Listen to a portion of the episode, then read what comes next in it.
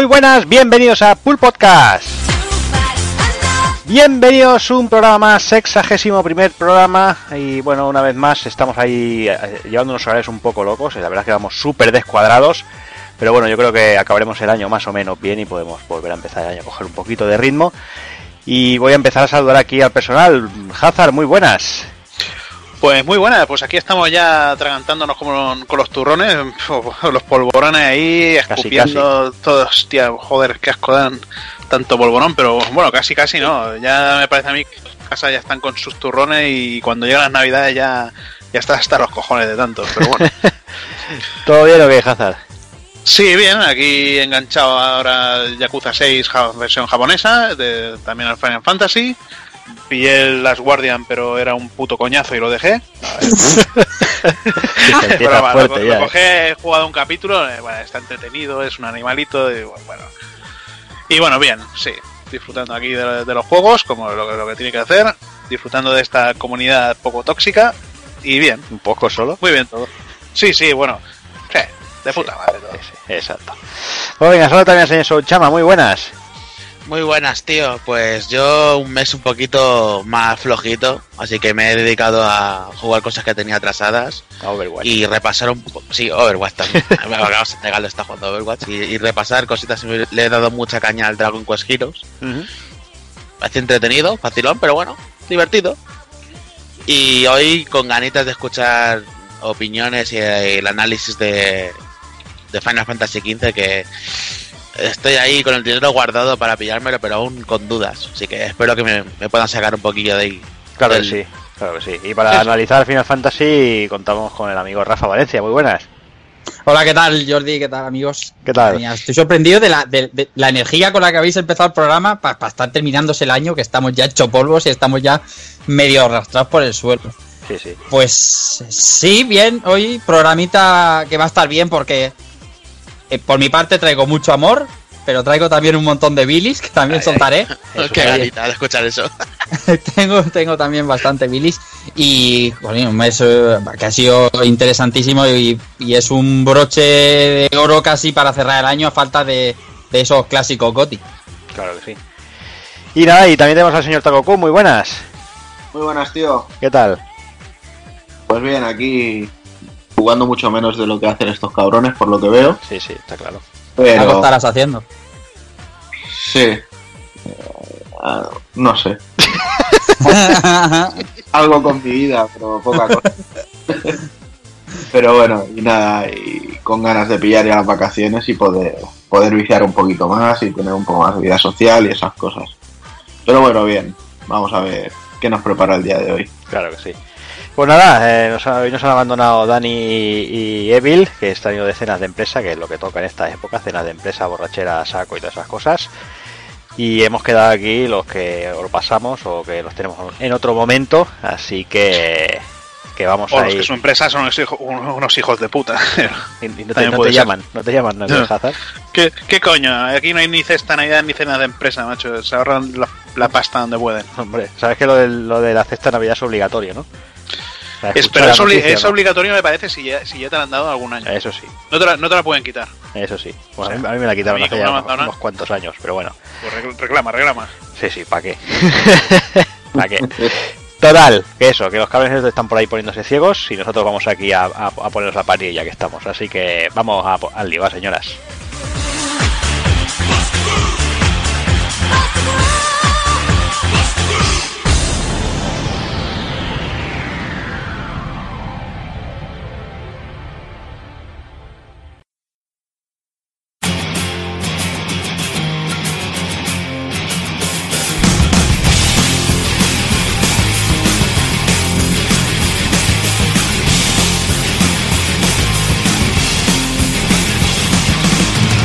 Y el sexagésimo primer programa de Pool Podcast empezaremos con las noticias destacadas del mes de noviembre de 2016.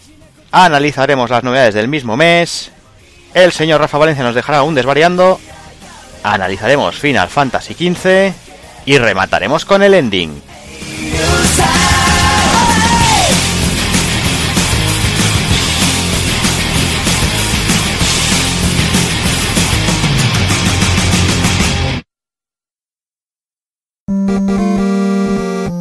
pulpofrito.com. Me gusta.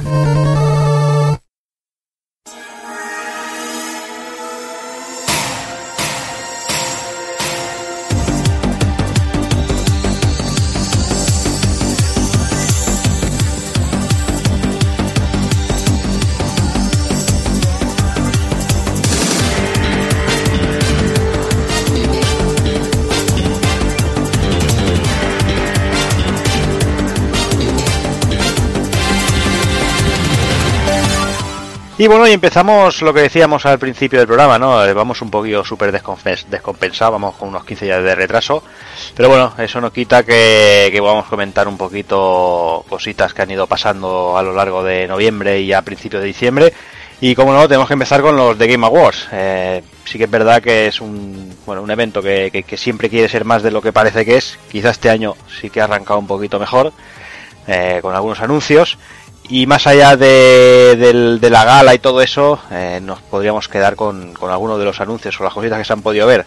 Cositas como, como un trailer nuevo de Death Stranding, eh, que bueno, que no tiene mala pinta. No sé, Hazard, si lo has visto, ¿cómo, ¿qué opinas? De, pues lo he visto y me parece que dura, que dura tres minutos y medio así, o cinco minutos. Cinco y algo, ¿no? Creo, si no recuerdo cinco, mal. O sea, cinco minutos para, para que el, el puto Guillermo del Toro pase por debajo de un puente. Porque, joder, es que no, no, muestra. Vale, todo muy bonito, muy espectacular. El, el final del trailer es muy guay, pero, joder, tío, es un puto coñazo. Y para que salga el Aníbal, el actor de Aníbal, tío. Sí, con bueno, su ejército de Señor, soldados zombies. Y, y, bueno, y también ha servido para que la gente se monte sus cábalas sobre. Hombre, eso sí, eso siempre. Sobre. Eso es, oh, es que esto es Kojima cuando no se quede Konami. Venga, hombre. Sí. Cuando, cuando el bebé es Kojima, no su juego, los hilos son los hilos que le unen a Konami, bueno, una locura sí, ahí, sí, pero sí, sí. la gente Yo cada hace... vez que escucho estas teorías pienso en lo, en lo, mismo, se están metiendo algo por la nariz y ya ven cosas, tío. Sí, sí, Porque no, no, hay manera, yo, yo no, no, soy capaz de reaccionar tanta tontería, macho. Hombre, que, que, que haya alguna tontería que el tío la pueda meter ahí un poquito más leche, quizás sí, pero vamos, tanto, tanto, tan rebuscado no, no lo veo, ¿eh? yo no lo veo personalmente. El hashtag ese de Fuck Konami. Sí, sí. De, de gilipollas. de locura total. Pero bueno, dentro de ahí, bueno, lo que se ve, bueno, no podemos decir mucho, ya sabemos que, que es Kojima, ¿no? Kojima, los trailers a veces o muestra mucho o no muestra nada, al final no sabemos, hasta que no, hasta que el producto no está terminado. Y, y, no podemos con, no podemos no podemos decir mucho más. Así que bueno el, a mí me gustó mucho el tráiler eh, me gustó me gusta lo que veo me gusta lo que lo que lo que es. Pero bueno lo dicho no sabemos hasta cierto punto no podemos no podemos decir no podemos decir nada. Así que no sé no podemos hablar. Vamos a ir esperando unos mesecillos y conforme este hombre se vaya haciendo sí. sus viajes bueno, sus cenas sus comidas y esas le cosas. falta aún aún le falta esto sí, hombre, igual, igual luego es un juego de coches Puede ser. de tanque. No tenemos ni puta idea. No, sé si quiera, claro. No sé si habéis nombrado que el motor gráfico usado es el, me parece, el décima, ¿no? El del Horizon Zero Dawn. Sí, pero está tocado, está tocado por él. Bueno, pues su equipo, lo que sea. Para ahorrarse faena y un, y un par de años de desarrollo. Kojima siempre está tocado del ala. Motor gráfico lo han, lo han retocado entre los propios chicos de Guerrilla, Mark Cerny y el Kojima. Uh -huh. Bueno, Kojima les habrá mirado y les habrá dicho. Les habrá traído las cañas. Me había dicho, bien, bien, bien. Quiero más brillos, más brillitos por aquí. Que, que, como no, han mostrado su oficina realizada con el motor gráfico, igual que realizaron con el Fox Engine. Y sinceramente, yo lo veía mejor de iluminación y de texturas el Fox Engine. Mm. Pero bueno. como hemos visto la, la habitación esta. Pero bueno, tendremos que ver qué tal se ve el, el Horizon. Eh, sí, también, pero bueno, el, el tráiler si está realizado con el motor gráfico este está de puta madre. Además han soltado eh, bueno imágenes, imágenes y las texturas y todo esto que, que bueno, no está mal. A ver qué tal. Pero, pero la historia sería, tuvo que ser Sony diciéndole, tiene que ser este motor. Y él, no, no, voy a hacer un motor. No, no, no, no, tiene que ser este motor. Que la última sí. vez que hiciste un motor, que hijo de puta, te tiraste cinco años para hacer el motor. No, bueno, o también, tiene que ser este motor porque así nos aseguramos que, que tu juego no va a salir en otras plataformas. Yo más bien lo, yo más bien lo veo en plan, necesito hacer un juego y lo iba a hacer con un claro. motor, pero ya no tengo motor y no puedo, estar, no puedo estar 10 años viajando comiendo ramen gratis si no tengo sí. juego, así que sí. necesito algo que ahora soy indie. A, a, mí la teoría de Rafa me parece correcta. Yo creo que, yo creo que es esa, sí, sí. Pero bueno, otro que sí que también se hizo hizo presente en la gala, que, que bueno, que también era muy esperado, es Mass Effect Andrómeda, que este sí que se vio se vio ahí chicha chicha potente y la verdad es que tiene una pintaza, no sé quién quién le apetece hablar de Mass Effect, porque a mí me pareció increíble lo que pudimos ver. Pues yo ya he tenido que escuchar, bueno, escuchar, no leer por Twitter que se ve como un mundo espacial de pega y que no pega con Mass Effect. ¿En serio? Y no sé qué gilipollas más, sí, sí. Me ha tocado leer muchas tonterías similares. Bueno, pero Pues yo no me Y yo, lo- yo lo veo de la hostia. Lo Los que true fans. Sí, los true fans, pues precisamente, más o menos, por ahí va la... Sí, no, claro, claro que sí. Ah, o sea, a mí me pasa como a Jordi. Yo lo veo y cada vez que lo veo, cuanto más veo, mm, más ganas me entran. Y menos quiero ver, porque tampoco quiero que me cuelen nada. No sé, me parece, me parece, para mí es uno de los esperados de este 2017. Sí, sí. Totalmente. No, hombre, yo creo que tiene una pinta brutal, la escena del Mako, la escena de batallas y eso se ve, se ve brutal. Y yo lo que lo que comentaba en el en el vídeo que hicimos en YouTube, yo espero que, que, que BioWare vuelva a meter más más más tema rolero y no y menos tiroteo como hizo con el 2.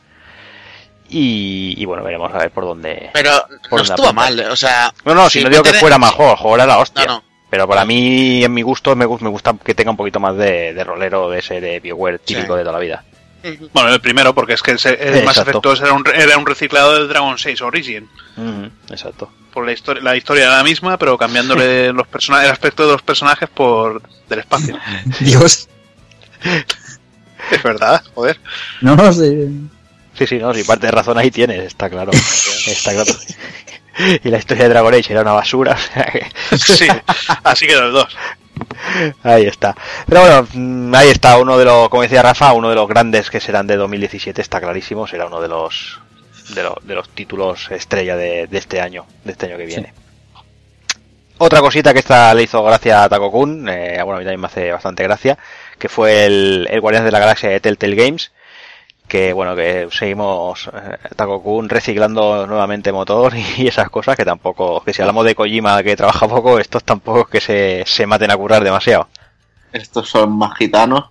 A mí lo único que me da miedo, lo único que me da miedo es que viendo el historial, que ya no es algo limitado al Walking Dead, acabar viendo a Star Lord diciendo hijo de puta o algo así. Mal Porque- mareo. Con el Batman y el Guasón y la y la La gatubela. la gatubela, madre mía. Entonces, a ver, pero bueno, la fórmula ya sabemos lo que es. Sí, sí, Lo, no, no comprare- lo compraremos físico, solo con el primer capítulo, y luego habrá que descargar el resto. Mm. Esta gente se apunta a todas las licencias, ¿no? Dice, venga, esto, esto está bien, hacemos juego. Esto, película. Sí, sabiendo que va a salir la segunda la película es la segunda del verano que viene, pues mira, ya aprovechan ya. Sí, sale, de hecho salen más o menos juntos. El juego empieza a salir en marzo, creo. La peli sale en mayo. Estos son como Usgold, pero de, de, hoy, de hoy en día. Es verdad, es verdad. Esa, esa- ese, símil está muy bien. Está fino ahí, así, la fino ahí, Hazard hoy. Hostia puta, tío. Es el Luis Truñol de hoy en día. Y bueno, para finalizar, otra de las presentaciones, bueno, otro, otro de los que se dejó ver por ahí fue The Legend of Zelda Breath of the Wild. Eh, pudimos ver, eh, bueno, todo, enseñar un poquito lo que era el, un poquito el mundo de- del juego, se pudo ver la, interac- la interacción con el escenario. Y la verdad es que pinta muy bien, eh, suenan aires de, de cancelación para Wii U, eh, como comentamos antes con Rafa off the record. Pero Ujú. hostia, yo lo vería lo vería jodido eh, para, los, para los fans. eh, yo creo que que bueno, podría, Sería- podría- puede ser peligroso, ¿eh? Sería así, porque sería una de las promesas incumplidas que peor sentarían a la industria. Nintendo, si Nintendo decide hacer esto, el fan de Nintendo se abre él solo el culo y ya está. Habría, habría alguna forma de justificarlo. O- oye, sería un buen test para comprobar hasta qué punto son capaces de ceder. Hombre, plan, Pues sería os- os es que es, es un es que hablamos de un Zelda, tío. Es que no hablamos de No, de, ya, de desde cualquier otra mierda. Es que hablamos de, de ahora mismo el bueno la, la- la franquicia estrella con junto a Mario, o sea, Está. Metroid. sí también. Sí, hombre, no, ni a, ni, ni, al- ni a la rodilla le llega Metroid a Zelda. No, no, yo creo que, bueno, no lo sé, no lo sé, la verdad es que, que sí que, a ver, yo entiendo lo que dice Taco Kun, porque sí que es verdad que los, los nintenderos ahí más puros, ahí le daría igual, ¿no? Pero bueno. No sé, no lo sé. La verdad El caso es que de lo visto, Al de lo final, visto en al final, nosotros hicimos lo mismo con el Final Fantasy XV, o sea, 10 años esperándolo y o con incluso con el Last Guardian. Pero bueno, en esos casos al menos estaba justificado que técnicamente no podían llevarlo. ¿Así? Ahora, para pasar este juego a una tablet, veremos a ver si la Wii U no podía hacerlo o sí. No lo sé, no lo sé. Veremos, Bueno, veremos cómo, cómo acaba la cosa. No lo que se vio en el evento, como decía antes bien Takokunes, se veía en una tablet de Wii U. Lo que Sí. pasa es que no sabíamos si están jugando o están viendo un, playthrough de la hostia y haciendo ahí, ya, ya, ya, ya, que eso lo han hecho muchísimas veces. Ya os digo, yo creo que no. Y lo que se vio es, eh, es, eh, joder, es muy apetecible. Sí, sí, tiene muy buena pinta lo que comentábamos. Mm, Ese, a mí el- ese toque cel shading a la saga me parece que le queda, le queda impresionante y, Mm. Y bueno, no yo, yo tengo claro que, que bueno, como fanboy, yo vamos, de cabeza va ahí, vamos, claramente. Y bueno, pues lo dicho, el Games Awards, además de estos anuncios, pues bueno, es la, la excusa de los Oscars de los videojuegos que quieren, que quieren hacer Sí. esta gente, que bueno, que cada año se van comiendo un poco los mocos, pero bueno, El parece que este año se han currado un poquito más y parece que bueno, que empiezan a coger un poquito de... Hombre, a, a ver, yo quiero decir algo. Sí. El momento de la cuchilla de afeitar, el, el espacio publicitario fue un poco patético, ¿eh? Para ser los- Oscars de los videojuegos. Ya, ¿pero eso, qué pasó? ¿Qué pasó? Eso, eso- eso canto. Pues salió una maquinilla de afeitar de alguna marca americana de por allí y empezó a hacer el, el- lerdo delante de la cámara. En plan, aquí metemos nuestro espacio publicitario con calzador. Mm, Me imagino que sea para financiar el evento, que le habrán puesto pasta y decían, mira, piensa te que- metamos pasta, pero que hay que pagarle a Kojima, tenemos coño. que salir. No, no, claro. Está claro. Pero bueno, lo dicho, eh, como bueno, como los, los premios, que bueno, como, como ya sabemos todos siempre son cuestionables, eh, cada uno tendrá sus propios gustos. Y aquí hubo mucho revuelo porque el mejor juego del año, lo voy a decir todos así del tirón y luego ya que quiera comentar lo que sea que comente. Eh. Mejor juego del año se lo dieron a Overwatch, eh, mejor estudio se lo dieron a Blizzard, mejor narrativa Uncharted 4, mejor dirección artística Insight, mejor juego de móvil o portátil Pokémon Go, mejor juego independiente Insight, mus- eh, mejor música o apartado sonoro a Doom, mejor interpretación a Nolan, a Nolan North por Nathan Drake de Uncharted 4, eh, Games for Impact Award, eh, That Dragon, que serían juegos con un profundo significado mensaje prosocial, Me parece que es el mismo, The Dragon Cancer. de Dragon Cancer, vale, es exacto, Sí. That Dragon Cancer. Eh, mejor juego de realidad virtual Red Infinity, eh, mejor juego de acción Doom, mejor juego de acción aventura Dishonored 2. Eso esto siempre me ha chocado bastante lo lo del mejor juego de acción y mejor juego de acción aventura, pero bueno. manera de sacarse ahí otro otro premio más. Mejor RPG Sí. RPG de Witcher 3, eh, mejor juego de lucha Street Fighter 5, mejor juego familiar Pokémon Go. Ya miras tu juego familiar Pokémon Go. Ahí está, ahí, ahora- ahí, ahora ahí me ahora me lo explicáis. mejor juego de estrategia Civilization 5, mejor juego de conducción o deportes 6, perdón, si es que alguien me ha puesto aquí el icono, el, el cursor y, y me ha tapado el 1. Civilization 6, eh, Forza Horizon 3 eh, de conducción, mejor juego multijugador Overwatch, mejor juego de eSports Overwatch y mejor bueno, y el juego más esperado de Legend of Zelda Breath of the Wild. No sé, Rafa, que no sé si quieres comentar alguna cosita. Abro yo, venga, voy a abrir el fuego. Venga, yo voy a abrir. Antes de hablar de lo del juego del año, que es lo que nos más tiempo lo va a llevar, eh, iba a ir en- justo donde te has parado tú. Mejor juego familiar Pokémon Go. O sea, que venga, que vengan y me lo expliquen. Luego, lo de crear categorías es- y haces categorías según, según te, según te apañe, ¿sabes? Porque eh, no, no sé, no, no, no entiendo. Por ejemplo, vamos a ver. eh, Games for Impact Award. ¿Visteis los nominados? Aparte de la Dragon Cancer. eh, no, no, no era. O sea, hay, hay juegos que no conoce ni, ni los creadores. Juego- mejor juego narrativo, Uncharted 4. Pues tengo dudas. Ahí Uncharted 4 podría llevarse el premio a un montón de cosas. Pero a la narrativa, pues no sé yo. Eh, The Witcher 3, para- The Wild Hunt, Blood and Wine, que es un, es un Una expansión. DLC, ¿vale? Es una Es- expansión. Se lleva mejor RPG, ¿vale? Eh, el año que sale, por ejemplo, Dark Souls 3. Ah, Bueno, ahí, mira, y yo, por más que me respe- guste. Espera, me guste espera, espera, espera. Vale, vale, vale, espera, vale. espera, espera. Sí, sí, sí, sí, Espera, sí. la- Que no, así suelto todo el rollo y ya, ya habláis los niños.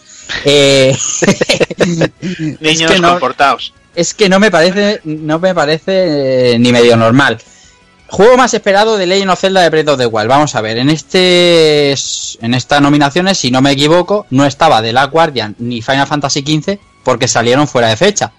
Eh, entonces, mm, me estás diciendo que eh, eh, no estaban ni nominados eh, porque salían la semana siguiente, pero no pueden entrar en estos premios porque estaban fuera de fecha. Ah, Ni es los que la fecha, tampoco.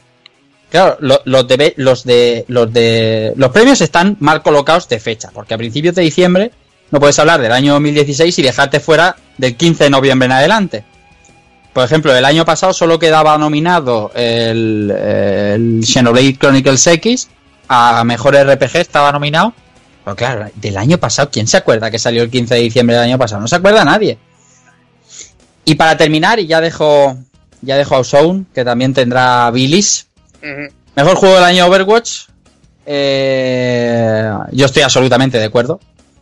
Porque para mí el mejor juego del año no tiene que ser ni el juego más bonito, ni el más preciosista, ni nada. Antes hablaba fuera de micro. Para mí el juego del año, el juego del año 2016 es el, el que deja pozo, el que deja un, un recuerdo, el que sienta las bases sobre algo, el que crea una nueva forma de jugar, el que gana una comunidad, una popularidad. Importante. Yo creo, yo creo que todo eso, este año Blizzard con Overwatch lo ha hecho porque era un juego que en principio iba a durar hasta el E3, ¿no? Dos semanas. Iba a ser dos semanas y tiene una comunidad cada vez más grande y luego hablaremos de los, even- de los eventos que van haciendo y tal. Para mí, sin duda, el juego de 2016, aunque tengo otros muchos, es Overwatch. Y el que sé que seguro que no lo merece, aunque es un juegazo increíble, era el que todo el mundo dice que es un Charter 4. Hablo desde mi opinión personal, ¿eh? Es un gran juego, pero no creo que sea el juego que haya marcado 2016. Ahora, déjame mirar un momento. Quería hablar de el punto de, me- de- del punto de RPG, el de Witcher 3. Creo que ya he dicho una vez que soy muy fanboy y que me gusta muchísimo la saga de Geralt de Rivia, pero es imposible que un DLC, aunque sea expansión, pueda entrar en la categoría mejor RPG estando Dark Souls 3. Es imposible. Eso me parece una cantada increíble y rebaja muchísimo yo que sé, cualquier tipo de ceremonia de entrega de premios de videojuegos me parece estúpido y, y huele fatal. Y Xenoblade Chronicles estaba en esa categoría también. y, o sea, y también Xenoblade, bueno, porque no lo he jugado, pero otro que tal. Pero, pero Vale. Es un juegarraco increíble. Uf. Antes que, que un puto DLC. Es que no, no tienes ningún sentido. No sé, yo Sí, por mi parte es que- no, no- es que no lo veo, no lo veo así de claro. Es que directamente de, de Witcher 3 tendría que haber creado una, una categoría mejor DLC o mejor expansión de. O mejor juego de Polonia. No, eso ya, pero no, tío, jodido, pero, claro. pero joder, eh, metes una expansión que, que forma parte de un juego que salió ya hace dos años o un- año y pico, pues joder, 2015. yo por muy fan y por mucho me encante todos los de Witcher, pues tampoco lo veo. Sí, sí. Ay, no te- Yo, un comentario que quiero hacer. Mejor juego de realidad virtual, Red Infinite. Qué pocos juegos de realidad virtual han tenido que jugar este año. Porque vaya una soberana puta mierda.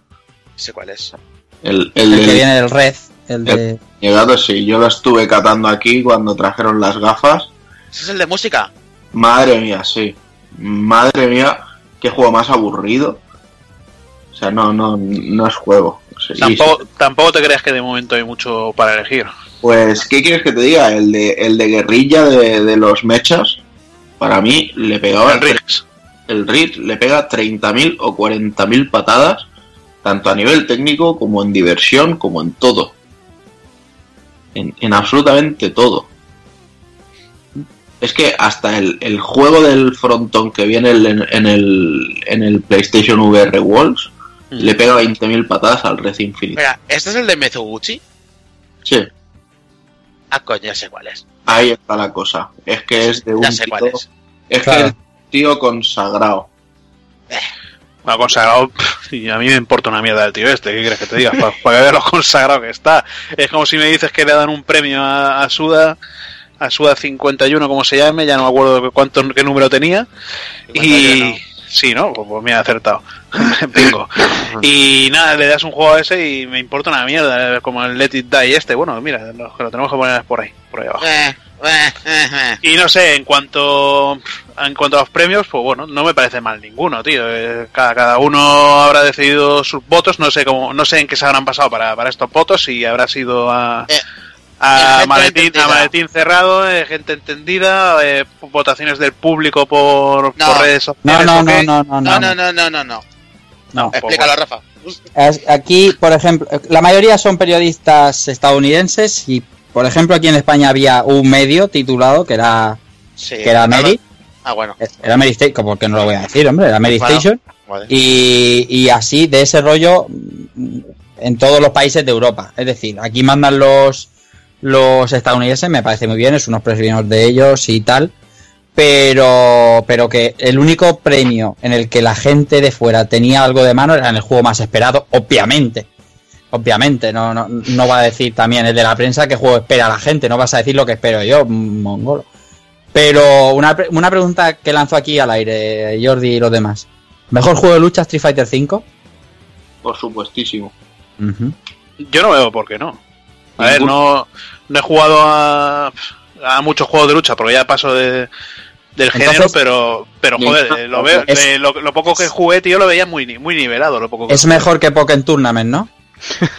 Hombre, Sí. No, lo, vengo a decir porque eh, como he estado leyendo, sabéis que yo soy un tío que, que lee mucho, ¿no? Yo leo mucho y leo a gente diciendo, pero si es mejor Pokémon Tournament que Street Fighter V, que eso no va ni para atrás.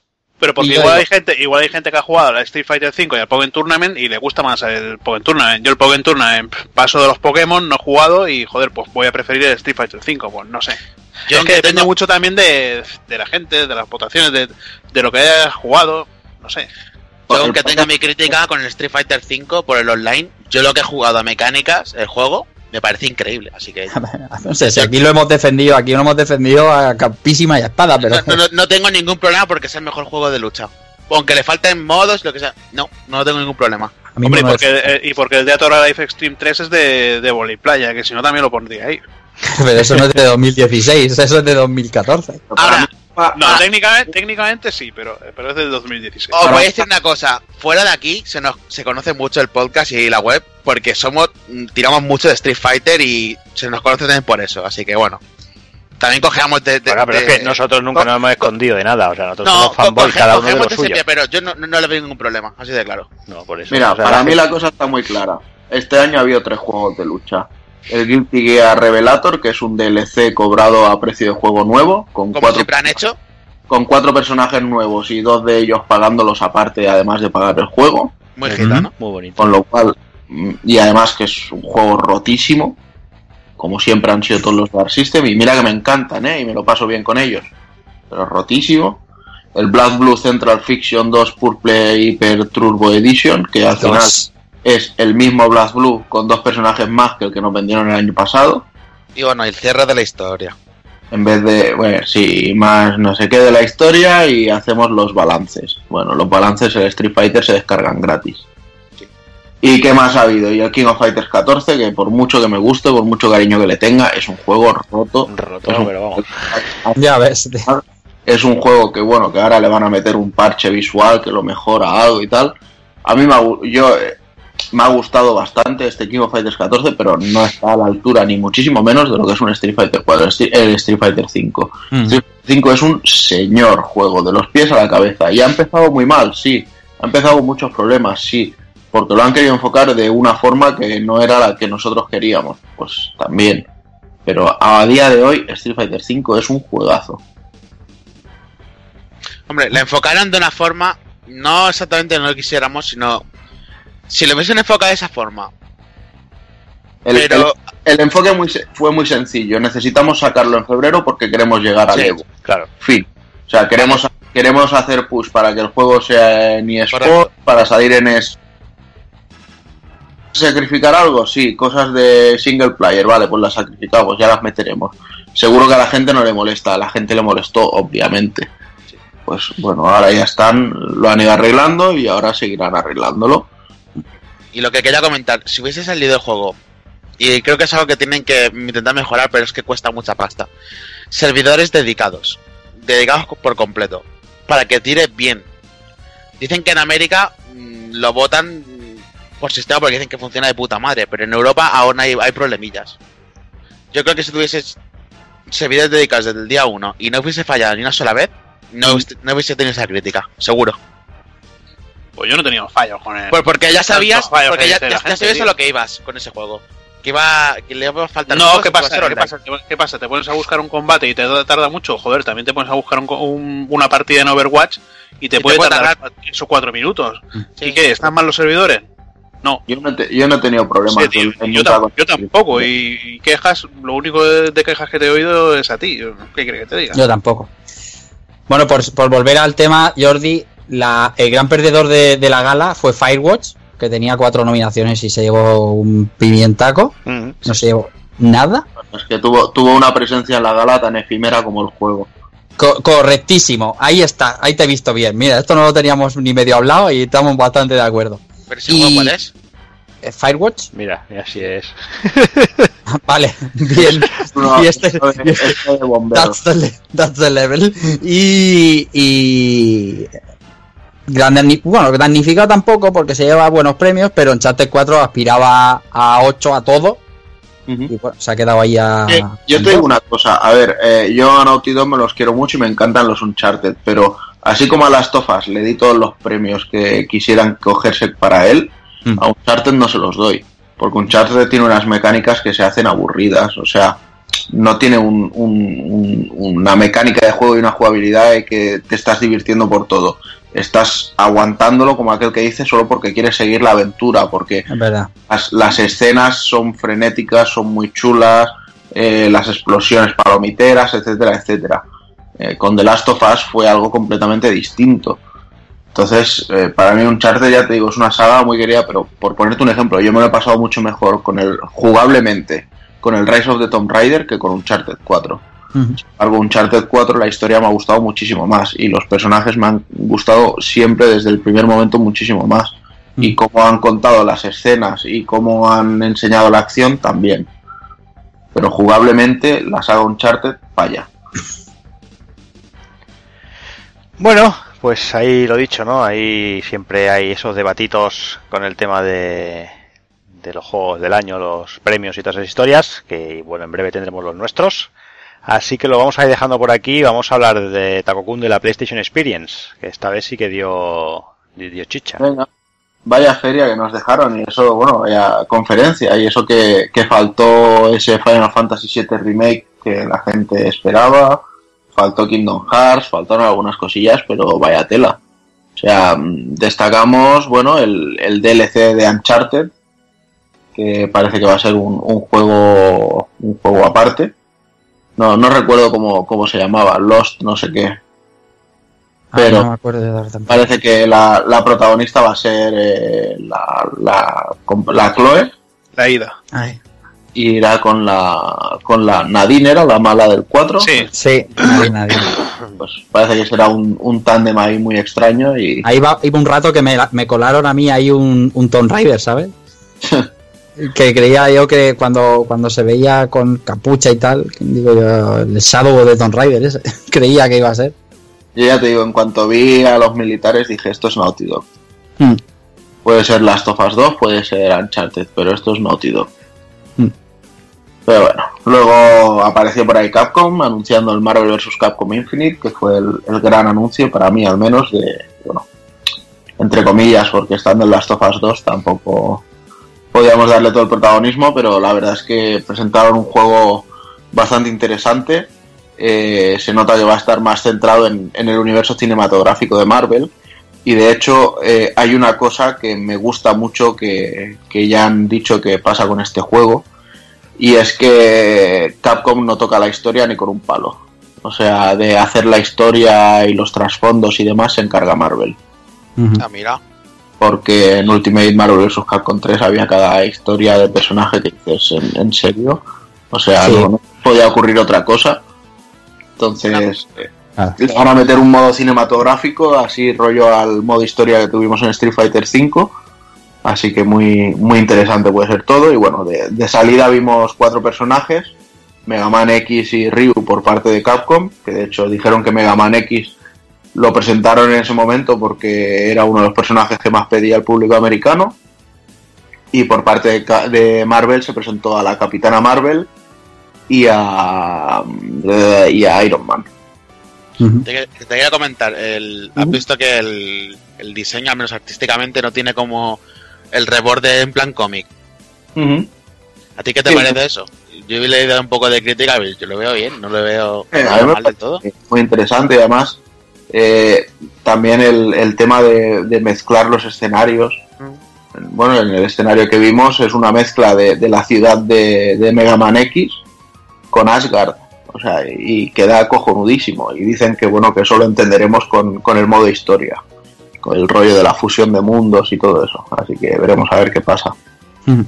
Y luego, bueno, de, enseñaron un poco más de gameplay en, una versión extendida y ya vimos también que el Capitán América y Morrigan se, se apuntaban también a la fiesta. Capitán América me parece que va con el traje de la, de la Marvel Now, así con, con algunos detalles en, en gris oscuro. Y poco más, esperamos ir sabiendo más noticias cada mes y imagino que ahora os daremos el coñazo cada mes con las novedades de Street Fighter V. y, y con las de Marvel vs. Capcom. es, es lo que hay. Sí, sí, sí, sí. Y nada, y luego tuvimos más cosillas de juegos de lucha. eh, Ultimate Marvel vs. Capcom 3, que si no pudisteis cogerlo gratis, eh, pues quejaros a Hobby Consolas, que son los que dijeron. Salieron emocionados. Ultimate Marvel vs. Capcom 3 gratis en la Store, en primicia. Hobby Consolas te la trae. Me gustan Oh. las motos. Y Madre mía. pues ¿Te nada, gustan las motos? y nada, 25 pavos de la la, que es lo que consideran ellos gratis, pero bueno, ya se veía venir. De todas maneras, yo no lo he pillado porque como GameStop saca una versión física en marzo, veremos a ver si esa versión sale por aquí o qué. O- ojito que yo ya he estado viendo al, no sé si conoces al Maximilian Duto, ¿suena? Sí, claro. Que el juego viene con todos los fallos que tenía, o fallos aciertos que tenía ya la última versión que sacaron en Play 3, al menos la, que, la versión que he jugado de Play, y el netcode sigue igual. O sea que, bueno, no, vais a- no va a cambiar mucho, es un port directo, con todo lo Sí. bueno y todo lo malo. Si además me da igual, si es simplemente porque quiero jugar la historia con Sí, los, y con los personajes que traía la Ultimate y ya está. Y luego, bueno, pues eh, SNK eh, portando el Garo Mark of the Wolves, que no, no lo he mirado, pero no sé si me han dicho que costaba 15 o 20 pavos. 15. Dices, ¿en serio? O sea, poníamos el grito en el cielo porque el Ultimate Marvel vs. Capcom 3 costase 24, pero, pero no decimos nada de que, de que un juego de mame cueste 15. Porque el Windjammers, es que no recuerdo si el caro era el Garou o el, o el Windjammers, pero iban ahí a la par, ¿eh? Por ahí más o menos de precio está más o menos igual. Es que lo miré, está más o menos igual. A 15 pavos de la sí. Y bueno, eso, que simplemente son unos ports de, de estos de mame y poco más que comentar de ambos. Lo único, bueno, el Windjammers pues sí que tiene juego online, bueno, el Garou de hecho también, Sí. que poco más. Luego Wipeout Trilogy, que básicamente son remasters de, de los Wipeouts que hemos ido viendo, también Eso está muy bien. cosa. Y para verano, parece lo que habíamos dicho el- mientras veíamos la conferencia, eh, parece que Sony simplemente se está limitando a decir, a ver, ¿qué me pide la gente? Pues, ¿por qué me voy a molestar en, en hacer gilipolleces que no me piden si me están pidiendo cosas que, que sé que les van a gustar? Pues vamos a darse. ¿Que quieren Wipeouts? Pues Wipeouts. ¿Que quieren el Crash Trilogy? Pues el Crash Trilogy, que también tenía una pinta muy interesante. ¿Que quieren, yo qué sé, el parapa de rapper? Pues vamos a hacer también un parapa de rapper. Y todo eso pues fue lo que fueron enseñando. Pues sí. Y nada, luego ya llegó Las Guardian, salió ahí Shuhei Yoshida emocio- emocionado para decir que, que no se retrasaba de nuevo, que estuviéramos tranquilos, que ya salía. Cachondo. Sí. Sí, es, es todo un personaje. Sí. Lo que pasa es que me jodió porque yo esperaba que saliera a anunciar un Bloodborne 2 o alguna cosa así, pero bueno. Eh. Al tiempo. Luego fue el turno de Street Fighter V, donde pudimos ver a Akuma con su diseño de Hakuna Matata. De. Akuma Matata. Y nada, sale el día 22 en la, en la Store ya, con, es el primer personaje de la segunda temporada del juego. Y algo que me ha gustado muchísimo y que es un, un riesgo realmente, es que el resto de personajes de la segunda temporada son todos personajes nuevos. Porque la verdad que si solo son seis personajes la temporada y me iban a meter al Dan, al, al Dan, al Sagat, al Gouken, a no sé qué, dices, no, por favor, dejadme en paz. O sea, hay muchísimos más personajes que, que los que la gente está pidiendo, ¿sabes? Pero bueno, entonces a mí me, me mola esto. Y habrá que ir viendo poco a poco qué, qué más ponen. Luego Hazard, vimos por ahí el Ace Combat, ¿no? Que por fin... Joder, que por fin anuncian ya el Ace Combat 7 después del Assault Horizon que salió para. Bueno, salió me parece para tanto para PC, 360 y Play 3. eh, y espero que este se base más en el, en el mundo creado en los, en, en los anteriores, en el Strange Real, un mundo así paralelo, y no en el mundo real con conflictos reales y todo esto. Más que nada para que me metan un poquito más, un poquito más de historia como tenía el 6, el 6 si, si tenéis eh, 360 y lo podéis jugar, jugarlo es un- una maravilla, igual que todos los de Play 2. Y bueno, compatibilidad con las PlayStation VR, que, que ya lo anunciaron cuando anunciaron las gafas. Y yo estoy deseando echarle el guante, marearme, echar la pota y joder. Madre mía, te vas a poner malísimo. Yo quiero ponerme malísimo de esos juegos, macho, y con esa pedazo de banda sonora que tiene la saga, merecen la pena. Marearte y echar la pota, no sé, pero llevarte unos cuantos sustos con el Resident también te los llevarás, ¿no? Con el Resident es que, joder, eh, hubo la actualización de. Bueno, la actualización medianoche para la demo, que, que ponía, actualiza, eh, ponía compatibilidad con las VR. Fue, bueno, primero lo jugué un poquito con el mando normal, luego me puse las VR y ahora mismo no puedo ponerme, ponerme a jugar al juego sin las VR. Me es imposible, es. No sé, es. Es tan, t- tanta inversión que tienes en el juego de ir poco a poco, todo el entorno tan bien realizado, todos los detalles que ves una, una cantidad de detalles que, que no aprecia no aprecia sin, sin las gafas, eh, que ves el, el trabajo que tiene el juego detrás. Y la verdad que, que joder, pega unos sustos que, que yo estoy, estoy esperando ya ahí el, el juego que sale, me parece, a finales de, de enero. Sí, salió el 20 y poco, creo. Y la verdad yo creo que este será el primer gran juego de, de las VR, porque todo lo que tenemos ahora es mierda de dos horas, demos técnicas y poco más. Y este demo técnica nada, se ve de, de putísima madre, mucho mejor que mucho mejor de lo que se veía en la demo de Kitchen, y con eso ya ya hay que verlo. De hecho, bueno, la, la opinión pública también está cambiando mucho, ¿no? Recuerdo cuando se anunció esto no es un Resident Evil, no sé qué, no sé cuánto, o sea, Bla, bla, cuñado, bla, bla, bla, cuñado. aceptar- Calvo, calvo. aceptaremos el rollo de que esto no es un Resident Evil, ¿vale? Porque ahí cada uno espera unas cosas de la saga, lo, lo entiendo y lo comprendo. Pero lo que sí es cierto es que toda esa gente de esto no es un Resident Evil, no lo tocaré ni con un palo, mm, conforme se va acercando eh, van cambiando de idea y parece que la gente va aceptando esto. Así que veremos a ver qué es lo que nos encontramos. Luego, bueno, ya, ya os decía que salió Parapa, salió el tema de Crash Bandicoot Insane Trilogy, que no sé si Son quería comentar algo de él. Sí, yo básicamente están recuperando, pues básicamente lo que pedía. Mi juego de la infancia, eh, llevado a la nueva generación. Qué joven. No han eres. cam- Sigo, ¿no? Que Claro. Es muy joven, tío. Me ha sonado ahí. Jugué la infancia, Crash Bandicoot. Yo, yo jugaba a Play, a Play con Super NES así pegadas. Bueno, yo ya tuve bastante Crash Bandicoot cuando me obligaron a jugarlo en un Charter 4, o sea que... Ya le he dicho alguna vez que yo soy que el pipiolo, pero bueno, ya está. Mm. Y me ha gustado mucho lo que he visto, los escenarios los respetan, eh, los, los saltos imposibles que tenía a veces, que eran una tocada de cojones, siguen estando. Y bueno, pues la han, la han modelado nuevo, la han modelado otra vez, o sea, está completamente nuevo. Yo lo veo muy bonito, he visto un poco de quejas y crítica que está feo tipo cartoon. Yo lo veo bien con el espíritu que debe tener un Crash y yo voy a pillarlo del tirón porque son tres juegos en uno a 40 pavos, eso va directo a Play. Eso, eso último que apuntas está muy bien, lo de que no sea full price y que sea 40 euros. Sí, y que sea remake cuando la gente esperaba remaster, que han usado a esta gente, eran los del Skylanders. Han usado el último motor del, del, del Skylanders, como se llamara el último, que no me acuerdo ahora, Supercharge o yo que sé.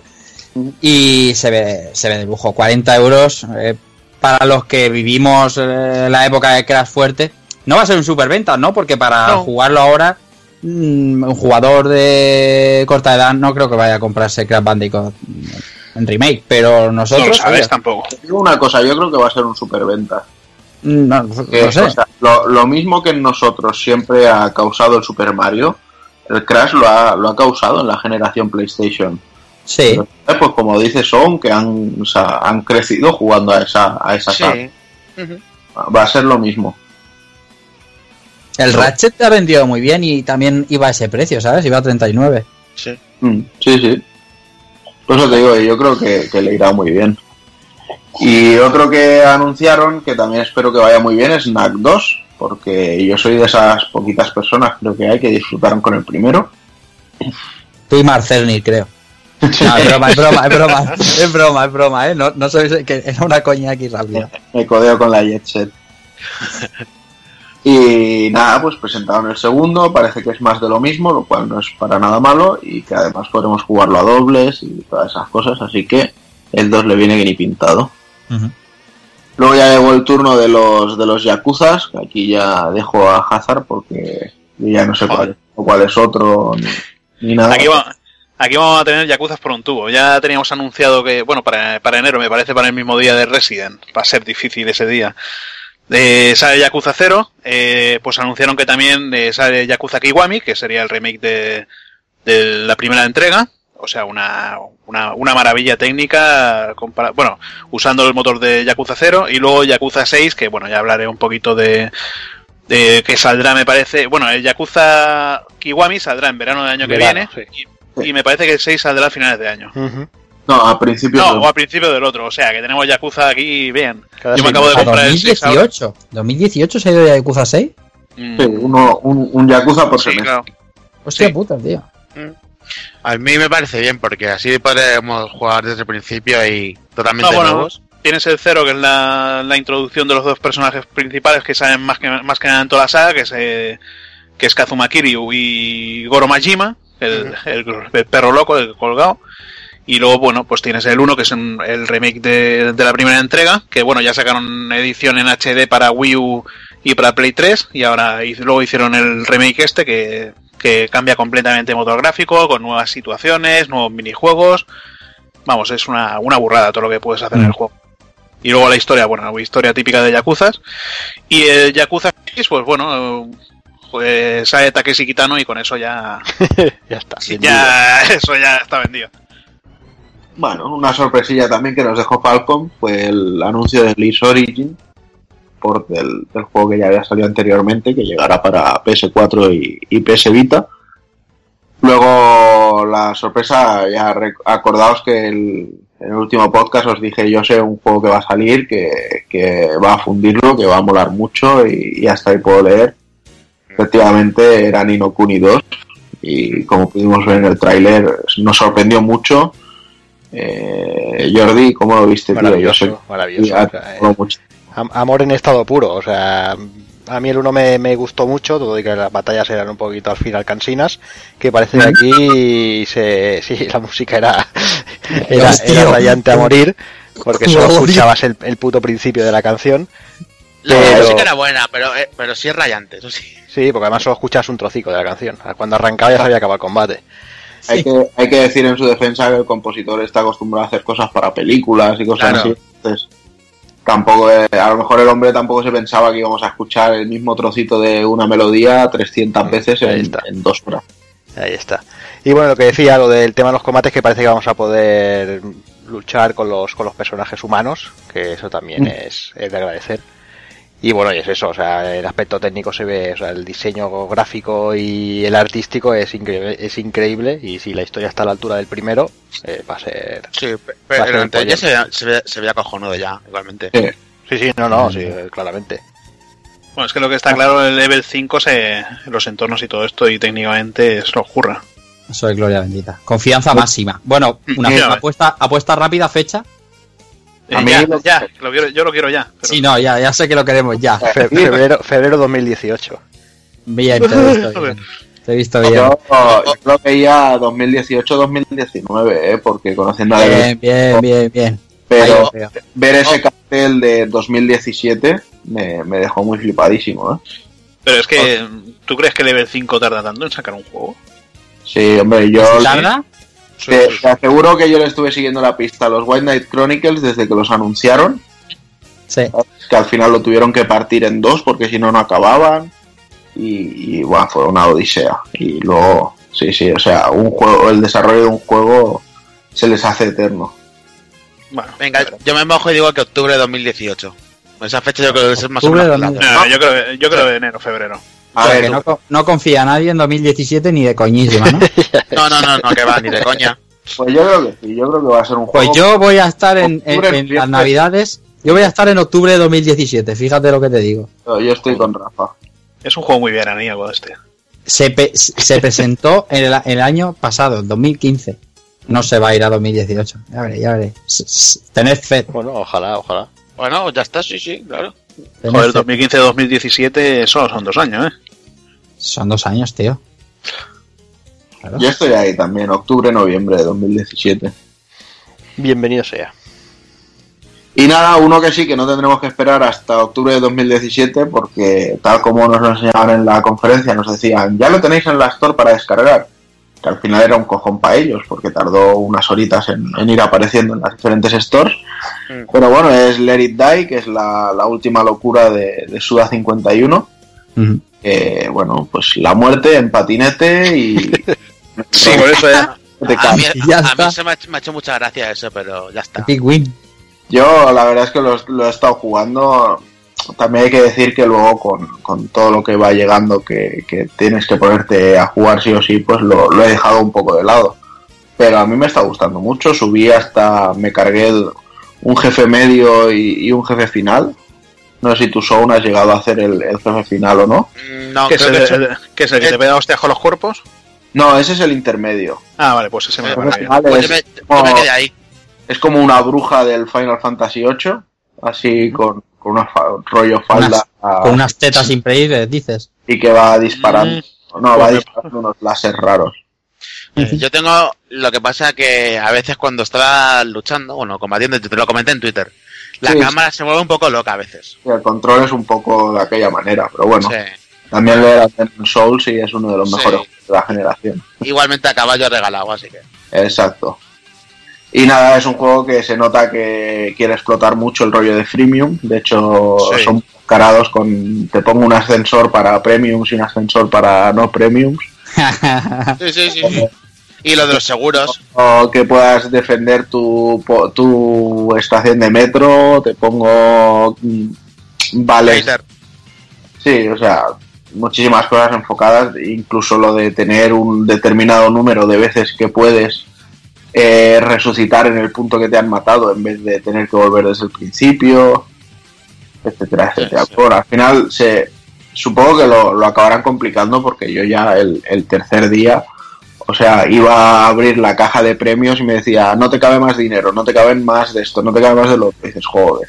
Igualmente te racionan mucho las horas de, para abrir una caja. Pone, abre esta caja, luego mm, tantas horas o minutos. Sí, claro, pues eso es el premio diario, eh, Sí. como cualquier juego así del, del rollo. Igualmente lo que no me hizo mucha gracia fue eh, co- lo fácil, lo rápido que se degradan las armas. O sea, es... Pero porque, eh, es verdad que las puedes conseguir muy rápido luego, ¿no? Lo mismo, o sea, las que se degradan rápido son las que coges de los enemigos, Sí. ¿vale? Pero tú cuando llevas los planos al, al tío de la tienda y le pides que te haga un arma, esa arma te dura muchísimo más. Y de hecho yo lo que hago es que cojo un personaje, lo tuneo al máximo con, con cosas de la tienda y luego lo envío a pirulear a partidas de otra peña y nunca se le rompe el equipo. Anda, mira. Yo me he llegado a hacer Qué gitano que eres, tío. Haciendo el hater por ahí, así, así se llama. Haters. Sí, sí, sí. Voy a subir 10 plantas y volver a bajarlas y que determinadas armas no se me hayan roto. O sea, te pones las, eh, las tontas para los masillas y cuando ves que llega un enemigo importante o una situación jodida, pues te pones las armas tochas. Pero bueno. Lo que me mola es la, animación, las animaciones de, de muerte, eh, cuando vas a ejecutar. Algunas son un cachondeo, tío. El suplex es la hostia. Sí, y lo de quemarle, plancharle la cara a los tíos. Ah, sí, sí, Tiene, muchísimas cosas. Es, es una locura de suda.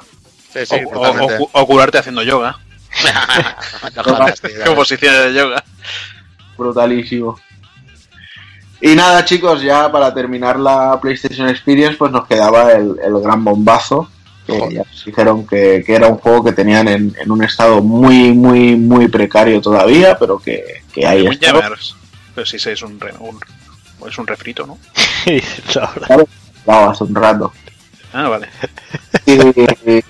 Y, nada, básicamente es The Last of Us 2, donde veíamos a una Ellie más mayorcita que mm. parece que, por lo que ha de entender el tráiler, eh, tiene intención de acabar con, con, alguien, no sé si con los luciérnagas, no sé si con, con quien sea. Con, todo el mundo.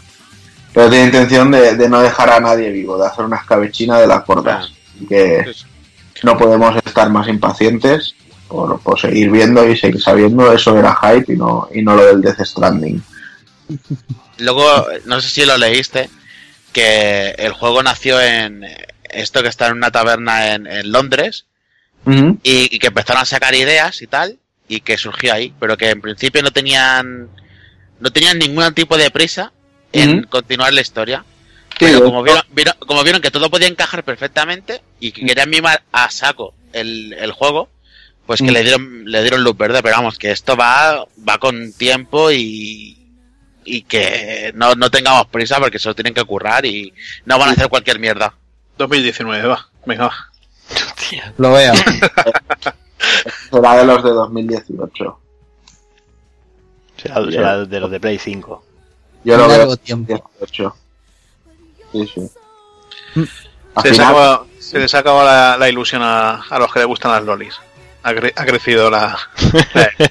Esto demasiado, y, ya, y, ya no se va, y, ya no se va a mosquear la Ellen Page. Ya no se parece a ella. Ya no, ya no. Ahora la ves a la, a la, a la, a la Ellie y te, te mata, tío. Que... Pues Ellen Page no sé, pero te dejo a ti, Jordi, ahora si quieres, con alguien que sí que se mosquea si le tocan vídeos en Sí, sí, que nos jodía ahí vivos. Jimmy Fallon y su show de la NBC que nos ha hecho codificar los mandangas semanales que estamos haciendo un par de veces. Así que todo tuyo. Pues sí, seguramente muchos habréis visto, bueno, que durante, bueno, la semana pasada fue noticia que, que bueno, que Reggie apareció en, en el show de Jimmy Fallon. Eh, y bueno, eh, en principio iba a presentar Super Mario Run. Eh, ya sabéis, esa versión acaba de salir hace un día con un, buen, un muy buen resultado. Eh, Taco Kun, que parece que, que las cosas Nintendo le han ido bastante bien. Sí, sí. Y, bueno, y, eso, eh, apareció Reggie, le, le dejaron un, teléfono a, Jimmy, estuvo jugando, eso se veía de fondo a, a Miyamoto ahí en el, en el público con su, con su cara de señor feliz, allí partiéndose el ojete. Y bueno, mostraron eso el primer nivel, creo que era de, Super Mario Run, y después eh, mostraron un vídeo de, de Legend of Zelda, eh, de Breath of Wild, Estuve eh. mostrando cuatro cosillas. En la mesa había un cubo de estos típicos de interrogación de Super Mario. Levantó la caja y ahí había una, una Nintendo Switch que bueno que la sacó y estuvo teóricamente estuvo Jimmy Fallon jugando ah. jugando a, Breath of, the Wild. Mm, bueno, lo que hemos dicho antes, eh, ya hemos visto lo que lo que bueno, lo que más o menos lo que mostraron, lo de, sobre todo lo de la interacción con los escenarios y eso, y de rocas a, los enemigos, y un poquito de, paisaje, de paisajes y todo eso. No se vio mucho más, después, bueno, Miyamoto acabó acabó tocando el tema de Super Mario a la guitarra con la banda del programa y poco más, eh, la noticia es eso, ¿no? Que por fin vemos algo corriendo en, supuestamente en una Nintendo Switch, que, que, bueno, que es interesante y que bueno, que volvieron a repetir que hasta principio de, de, año 2017 no vamos a, ver nada más. Pero bueno. Jimmy Fallon se, subía por las paredes, tío. Estaba todo feliz. Era muy fanboy. yo, no, yo, no, yo no sabía su faceta esa y luego estuve viendo y se ve que había jugado con muchos actores y con muchos había jugado a Call of Duty y a Yo es que a, este tío lo llevo siguiendo bastante tiempo, me gusta mucho su, show. Y este es un fanboy de cojones de Nintendo. A este, a este tío, para que te hagas idea, cuando salió el, el, anterior, el Skyward Sword, venía, hicieron una figura, no sé si la, habéis visto, de, de, Link con Epona, el caballo a, al galope. No sé si lo habéis visto. Sí, sí. Que estaba limitadísimo, costaba un huevo. Pues el Reggie le regaló, le regaló una de las estatuas de, del Link con, con Epona porque sabía que era muy, muy fanboy.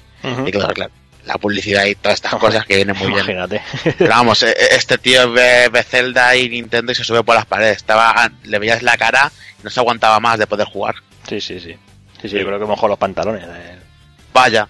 Sí, sí, sí. Y bueno, de Takokun, y bueno, hablaba eso, ¿no? Del Super Mario Run, que bueno, que han salido que en 24 horas ahí se están haciendo de oro. Ya ves, porque bueno, los últimos datos que yo había visto son de que ha tenido 2,85 millones de descargas en su primer día. O sea, se dice que es el mejor lanzamiento de la historia de la Apple Store, que han sido más del triple de descargas de lo que fueron el lanzamiento de Pokémon Go, para que os hagáis una idea. Y bueno, simplemente deciros que está la, hay una demo, una versión gratuita en la Store de, de iOS y, que se puede descargar. Y que os recomiendo que lo probéis. Yo lo he estado trasteando esta mañana y igual lo compro Hostia. en breve. O sea que sí, sí, Vas- tiene Vas a salir del armario al final. Yo lo, yo lo, un, un jueguecito de estos de muy muy rejugable además y Cuidado, sentar cuidado. al tigre. Ideal para sentarte al tigre y hacer unos vicios. Yo lo que me- Cuidado, eh. lo- lo Conecta, lo que me- conecta el wifi. Que te calle, niño. Yo lo que me pregunto es que ahora todo el mundo tiene iPhone o todo el mundo tiene iPad. Porque hace unos días todo el mundo tenía Android, todo el mundo Samsung, el Note, el no sé Está, qué, el no sé está. cuánto. El- Ah, el no. ya está el del Windows Phone. Eso te iba a decir, no todo el mundo tenemos una mierda móvil como tú. Así es lo que eh, Pero me ahorro de que me salgan estas mierdas. pasa. Bueno, pues sí. Estas y todas las demás. Estas y todas las demás, claro. Pero ahora todo el mundo tiene iPhone, tío. No, yo no. lo entiendo. Yo no. No, bueno, yo, yo, yo tampoco, yo tengo, yo tengo Android. Pues yo sí que tengo iPhone, tengo un 6S. Anda. Para ti. Sí, sí, Es claro. lo que hay. Claro, claro. Y bueno, no podemos pasar un día de sin hablar de, de Overwatch, Rafa. Hombre, Ha muerto Rafa. Rafa, Rafa, ¿Estás vivo? Rafa. Ha muerto. Rafa, la justicia llueve del cielo. está, está jugando a Overwatch. Está jugando Rafa, a Overwatch el Pe- cabrón, Perico. tío. ¿Dónde está Rafa? Bueno, Bueno, pues ya que Rafa pues nada, no dice sigue tu pues- Hazard, ahí estamos. Claro, Pues nada, estamos eh, nosotros. tenemos un nuevo, un nuevo evento de temporada. En, en esta ocasión tenemos el evento de Inverlandia. Y bueno, pues basado en lo que serían la- las navidades, que, que empieza, ha empezado ahora el día, el día 13 empezó, ¿no? Me parece. Sí. Que como os ha puesto aquí las fechas, tío. Sí, sí, el Día me parece- 13, que sí. Sí, vale, y acaba el día 2 de, de enero. Y nada, pues ¿qué tenemos? Tenemos nuevos trajes para. nuevos trajes épicos que son los baraticos para. Para Fara, que bueno, está toda cubierto de, toda cubierta de témpanos, una, una maravilla. Tenemos de, de Reaper, tenemos un, un puto gorro de mierda que blanco para, para Lucio, que eso ya te vale 750 de pasta. Terrible, es feísima, tío. Eso. Es feísima. Luego tenemos también el, eh, el Grinch o, o Scrooge para McCree con el, con el gorrito así que odia, odia la Navidad. Sobre todo, bueno, so- sobre todo tenemos es- esa pantalla de inicio con, con los cuatro personajes ahí, el, el bonachón de. El bonachón de. Sí, bueno, bonachón los cojones, de Torbjorn, con su, con su torreta ahí, el tío vestido de Papá Noel, ahí todo feliz. Después tenemos a, a Mercy, a, a Tracer que tiene traje de traje de duendecilla o campanilla, porque parece la campanilla de Peter Pan. Duendecillo, sí. Y me parece que tenemos algún personaje más que, hostia, pero no me acuerdo. Bueno, A ver, a ver, May, tenemos también a May. Que madre mía, eh, un traje que te vale de los más caros, 3.000, y eso es un, un color que le han puesto el color de, de Papá Noel y un gorrito, y que cuando te transformas en, en cubito para, para curarte, pues se transforma en muñeco de nieve. Y tenemos el cascanueces, que es el, un nuevo traje para. Un nuevo traje para Zenyatta, que bueno, es el típico muñequito de plomo, pues, pues ese Zenyatta. Y, y te has dejado posiblemente uno de los que más molan. Que es Roadhog vestido de Rudolph, tío. Sí, bueno, Rocco vestido de rudo, De reno. los de reno, eh, la, la, la bola del ombligo ahí encendida ro- color colorado. Joder, y luego brutal, tenemos tío. sobre todo también la de Yeti de, De Winston. De, de De Winston. Winston. Está increíble, también está, está bastante currada. Sí, sí. Luego tenemos también un, un nuevo evento de temporada, bueno, un nuevo evento de temporada, una nueva partida así de en, en el mapa eco, eco base de, de Mei y nada, pues es eso, de- una batalla de, de bolas de nieve con seis Meis contra seis Meis. A muerte súbita. Es divertido, ¿eh? Yo la- las dos o tres primeras partidas que jugué no le Mm. cogí el tranquillo. Yo he jugado una y a mí me gustó, estos dicen que no, pero El, Ah, el no, rollo a mí no. de, tener que saber exactamente cuándo disparas la bola que Sí. tienes, porque si no luego te tienes que ir a recargar buscando hielo, o sea, buscando nieve y tal. Y que no te con el culo al aire, porque tardas unos segundos Sí. en cargar. Sí, sí. claro, Pero además, igualmente no es como que tengas que estar muy cerca. Yo pillé a uno de la ecobase desde la parte de arriba, la zona alta, apunté un poquito para arriba, aquí hizo tu cabeza, ¡pam! Le tiré, Sí. hizo ¡pum! No, Ala, es que no, hace falta darle la cabeza, ¿eh? Con que le des. No, no, no, claro, con que le des, ella- muerte ella- súbita. Es, eh, bueno, es, es un toque y nada, con eso lo eliminas. Tienes las otras habilidades que es la de es la del muro de hielo y convertirte en, en témpano, pero tiene el ataque melee, o sea, no puedes darle puñetazo a los enemigos porque No. no, no haces nada. Luego tienes el ataque especial, el, el ultimate, que lo que hace es eh, crea una, una lluvia de nieve y te da como un poquito de ataque ataque infinito varias varios disparos seguidos. En vez de tener uno solo, pues tienes varios. Y me parece que nada, bueno, el narrador es eh, Ramón Langa, o sea, la voz de, de Bruce Willis. Y ya está. Nada, bueno, que- que han, han arrancado la temporada 3 por fin. Y los mapas, sobre todo. Claro, no has comentado los mapas. A ver, tenemos también ahora eh, Venga, vas tú. Kings. Row, que han, le han metido un buen cambio. Mm, Le han metido todo el tema invernal y de Navidad. Bueno, digamos que la han metido como si fuera la fábrica de, Sí. de juguetes de Papá Noel. Con Efectivamente, todo- parece- todos juguetes en la zona de, de fábrica y luego pues en la en Kings Sí. Road pues nada, pues decoraciones, arbolitos, luces ahora de en vez- Navidad. En vez Y de escoltar un, un coche, escoltas el, el carro, el trineo de Papá Noel hasta, hasta el final, hasta el taller.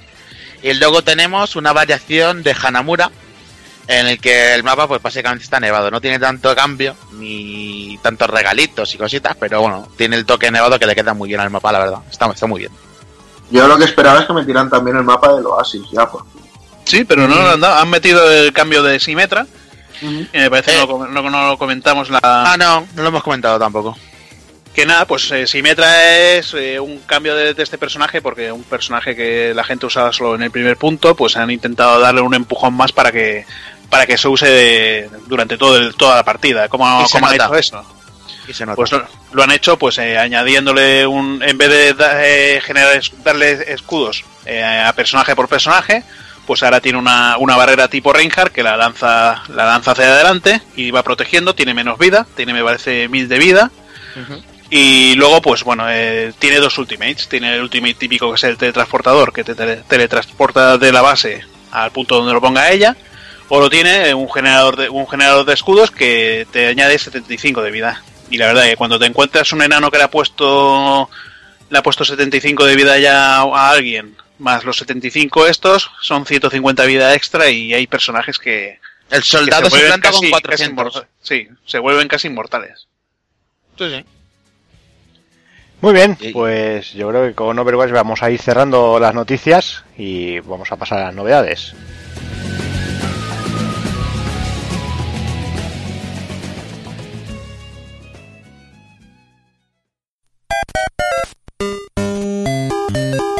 Visítanos en pulpofrito.com. Te esperamos.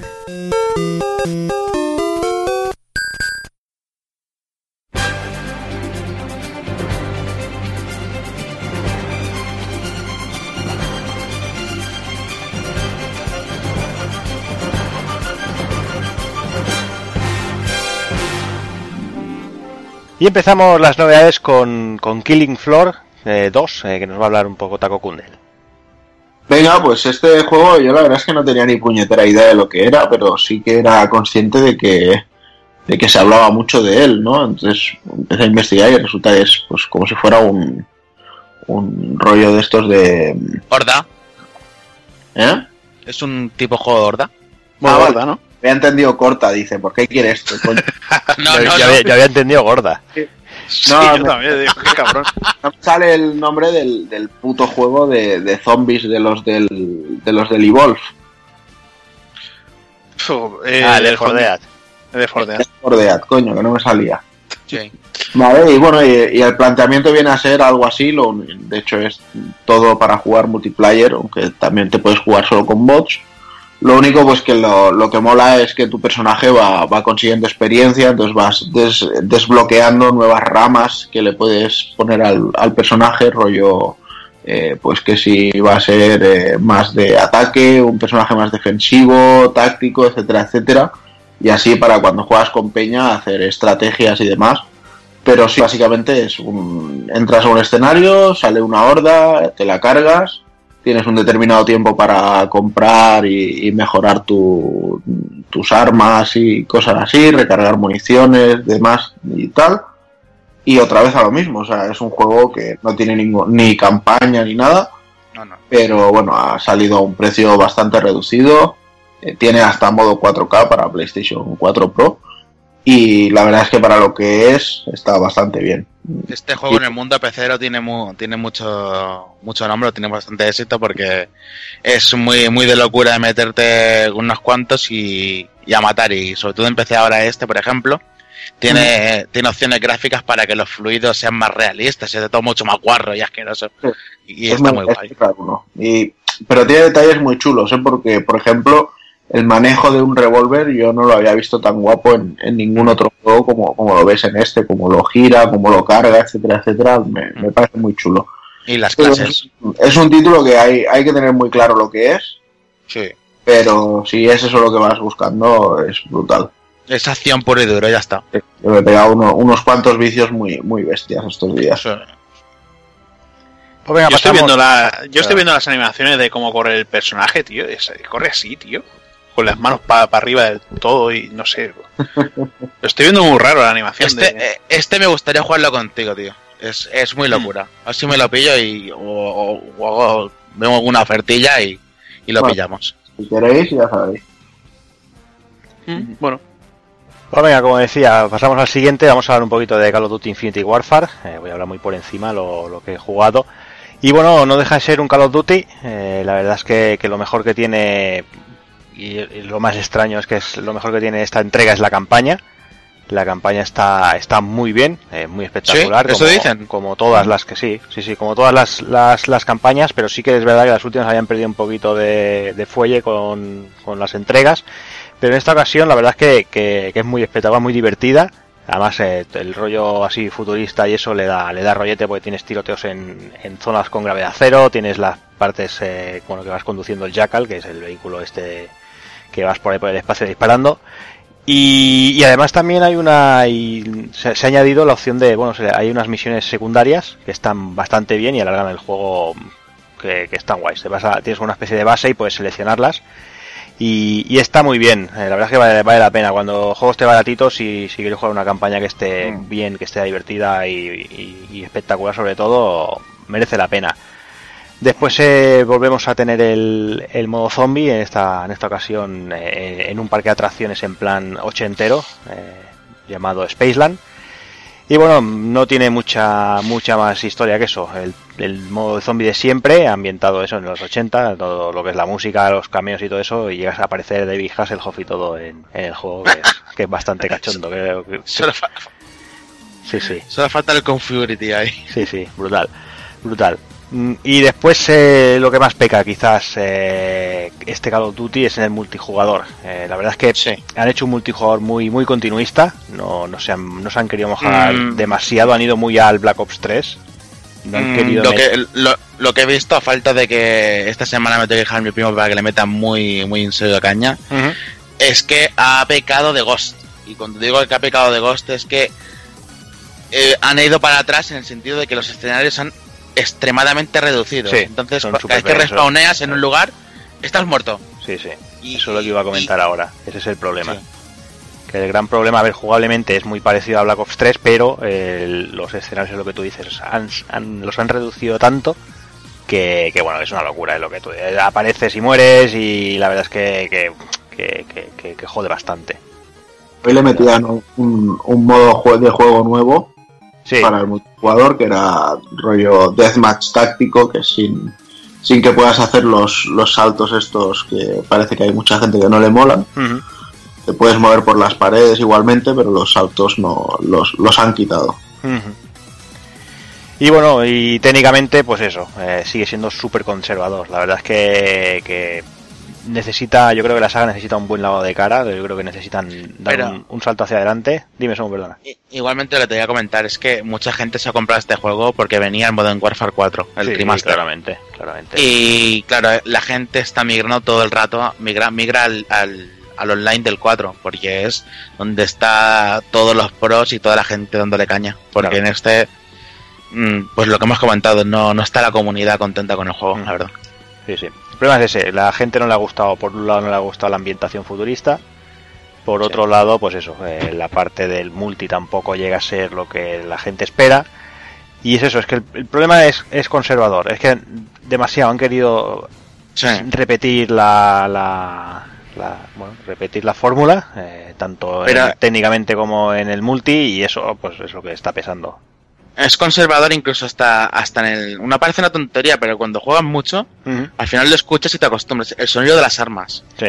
Es, es lo mismo. Y no, no tienen e, ese detalle ya de diferenciar un sonido de un arma a otra. Suenan como, como garapadoras. Ya. Y eso es así. Como van de... Como tienen el salto a un rollo más futurista, no, no le vieron el, problema. Y sí, sí que hay problema, porque lo notas y te acaba rayando. Que una, una pistola que, que suena con, que ves que es contundente suene como una grapadora no, no pega nada. Claro, Yo creo que el, problema se llama Battlefield 1. Sí, también. La parte, también, la parte técnica, eh, Battlefield ha hecho mucho daño. Porque, vamos, parte técnica y mapeados inmensos, joder. Pero igualmente no, no me gusta hacer eso porque estamos hablando de dos cosas diferentes. Y tanto. Call of Duty es un juego que es pura acción todo el rato. Y es matar a todo el que puedas. Eh, Battlefield es otro enfoque. Battlefield es tu escuadrón, tu equipo, comunicarte, capturar la zona y moverte de otra forma. Battlefield es la guerra. Es la guerra. Como, tiene, como tiene que ser un juego de guerra, ¿no? Sí, es otra cosa, es otra cosa, es otro rollo, sí, completamente. Pues venga, dejamos este Call of Duty, pero bueno, no, no, no, abandonamos la saga porque por ahí tenemos Hazard, el, el Jack a la Saul, que, bueno, que es una, parte de, este Infinity, quizá podemos llamarlo. Sí, bueno, sería una demo técnica que bueno que pusieron para, para descargar en para bueno para descargar gratuitamente de forma gratuita para las PlayStation VR y la verdad que claro como no he probado el juego no sé no sé el tipo de, de misiones que hay no sé las naves que hay, pero supongo que, bueno, las Yakal estas o las naves estas eran, son un tipo de naves que, y nada, pues, pues, vas por el espacio, vas matando enemigos. La verdad que técnicamente es bastante, bastante inferior de lo que, de lo que he visto yo en, en otras demos como en, como en NEF. Quizás un poquito más, más, más simplificada las texturas, eh, lo que muestra en pantalla, un poquito más para que se vea mejor todo lo que tenemos alrededor, que no se vea tan borroso como, como bueno, eh, F, el F Online este tiene muchos detalles, tiene muchos detalles, pero sin embargo eh, las texturas, las cosas de, lejanas, pues la ves un poquito más borrosa. Pues aquí digamos que lo ves todo, todo mejor. Y bueno, pues es, es que es lo mismo, un juego de naves, eh, o como si fuera un Ace Combat, matando enemigos y ale, ya está. Es muy corta, bastante corta, y tampoco es, tampoco es que llame mucho la atención, ¿qué quiere que le diga? no, sé Juan, no sé Juan si lo ha probado y... Es que no voy a ser tan políticamente correcto como tú. A mí esto me ha parecido una puta mierda. pues ya está. Si tenían esperanzas de vender gafas VR gracias a, lo que aporte esta demo, que se olviden, porque vaya una cosa más mala, más sosa, más simplemente eh, tirar torpedos, tirar misiles a, las naves, en plan fijando blanco y listo. Dedicarte a dar vueltas en el trozo de espacio que te dejan habilitado sin, sin chocarte con, con ninguna de los asteroides gordos ni nada y listo. Es nada, es una bazofia que, que no se merece el revuelo que le quisieron dar en su día, pero bueno. Ya ves. Y nada, para Bazofia lo que viene ahora. Me lo has quitado de la boca, cabrón. Me iba a meter con él un poco. Hijos de puta. Pues nada, Takokun, seguimos con Darksiders eh, Warmastered Edition. Ay, qué bien me salió. Nah, yo, yo solo, yo solo quería ahí seguir la coña. A mí el primero no, no me disgustó. Bueno, pues eh, aquí vamos con la versión remaster de uno de los mejores juegos de la anterior generación. Uno de ellos, simplemente. Respetamos tu opinión, la respetamos. Sí, pero como no la respetes y la valores, te vas a tomar por culo de aquí. Vamos, que te ha dicho claramente que el juego es una puta mierda. Eh, ¿Habéis, habéis intentado introducir genes de, de placer en vuestra relación? ¿Dónde los Sí, al principio yo compré este y luego el otro y bla. Ah, fuera coñas. Eh, pues nada, decir que la verdad es que este remaster ha llegado bastante accidentado. Con, de hecho llegó con, con voces en, en Halo 2. O sea, Ah, pero En- claro, tu versión. La mía no. eh, ¿te quieres callar? ¿Te quieres callar? Ya está el Master Race, tío. Joder, macho, deja- pero deja, déjalo que hable, que él ha tenido que pagar y tú no. Llegó, llegó con el doblaje mal. Yo estoy hablando del juego en general, no estoy hablando de una versión o de otra. Si eres pobre y necesitas descargártelos de Steam muerto de hambre a dos dólares o gratis, pues fiesta para ti. Pero bien, al menos bien. Y nada, llegó, llegó en, en español latino y bueno, se apresuraron a sacar un parche con el doblaje original, ya está funcionando correctamente, ya está bien. Y nada, pues bueno, a los señores que les cuesta pagar 17 euros, que es lo que cuesta este remaster, pues lo tienen gratis en Steam si tenían el primero. Yo es que no lo quiero ni gratis. Cosa que hicieron con el segundo también. No, no, tú vete a tocar bragas con las VR y ya está, no te preocupes. Joder, pues a eso voy. Estoy esperando que acabe ya. Y bueno, decir que ha llegado de salvados estos problemas y algún bug puntual, pues ha llegado de la mejor manera que podía disfrutarse este juego, que es en, en 60 frames y a 4K de resolución en PlayStation Pro y en, y en Master Race. Así que estupendo, simplemente volver a rejugar una vez más la, la historia de guerra en, en Darksiders. Pues venga, sigo contigo, Takokun, con Marvel Epic Pinball Volumen 1. Venga, pues mira, este lo pillé porque me dio la venada, lo vi ahí que se anunciaba y tal, digo, venga, va, vamos a probarlo. Y nada, son los típicos, las típicas mesas estas de Zen Pinball que han ido sacando de Marvel. Pues bueno, hicieron un recopilatorio con, con varias mesas de, de, de la casa de cómics, de la casa de las ideas. Y así de cabeza os voy a decir, viene mesa de Iron Man, viene mesa de Ant-Man, mesa de de Blade, de Spider-Man, viene de Capitán América Civil War, viene de Los Vengadores, viene de Doctor Extraño, viene Fear Itself, que es un evento que está muy mal valorado en, el mundo de los cómics, pero que a mí me, me agradó bastante. Viene de World War Hulk también, una mesa bastante espectacular. Así que, y nada, y pues bueno, tienen bastante interacción, muchísimas cosas que hacer y bueno, un pinball, o sea, no, no tiene tampoco muchos secretos músicas bastante molonas, la verdad. Se deja, se deja jugar muy bien. Y poco más que decir de él. Que por los 22 euros que cuesta, pues es, es un buen recopilatorio, la verdad. Y bueno, y entramos, entramos en diciembre. El próximo programa será el GOTI. Eh, sí que es verdad que no vamos a comentarlas todas porque la gran mayoría de cosas eh, tenían que comentarlas Daniel San y Evil. Pero bueno, vamos a comentar un par que tenemos que hacer que por aquí he jugado, por ejemplo, a cositas como Dead Racing 4. Pues sí, la verdad es que la saga para mí ha ido cayendo en picado desde, desde el 2. No es nada. Bueno, siempre lo he dicho, no es como en el primero, que era super- supervivencia en el supermercado, con, con sus dificultades por no poder grabar cuando, cuando quisieras, o si te olvidabas de, de grabar, te jodías y volvías a empezar. Y eh, nada, es destrucción continua y destrucción, fabricar mejores armas y para destruir zombies. Y nada, eh, dentro de cabe se hace divertido porque le han puesto también, bueno, ha vuelto Frank West, eh, Frank West es el puto amo, lo, siempre lo ha sido. Es una mezcla de, de Ash del Ejército de las Tinieblas o de Devil Dead con, con Bruce Willis en la jungla de cristal, o sea, que con eso, con eso ya tenemos un, un gran personaje. Y nada, pues pues eso, masacrar zombies. Eh, Frank vuelve a, Willamette, eh, un nuevo centro comercial mucho más grande. Eh, ahora podemos hacernos selfie, que es yo creo que es lo, mejor que han, podido meter. El tío sacando la lengua, haciendo de zombie, haciéndose fotos ahí con, con todo el fondo lleno de muertos vivientes. Y la verdad llevo, llevo poco tiempo, pero no sé, la gente se está quejando del juego, es una mierda y no sé qué esperas en un juego que de, con un montón de zombies, eh, zombies masivos, pues formas de, matarlos de mil maneras diferentes. Yo creo que aquí la, historia es secundaria. Bueno, tienes que hacer una competencia para, para conseguir la exclusiva antes que, que tu alumna, que tu alumna lleva ya unos días de ventaja tenemos nuevos zombies, que son zombies que, se transforman inmediatamente después de, ser mordidos. Eh, zombies más poderosos. Y la verdad que, que no sé, técnicamente técnicamente no lo veo mal. Quizás lo veo un poquito inferior incluso a The Racing 3.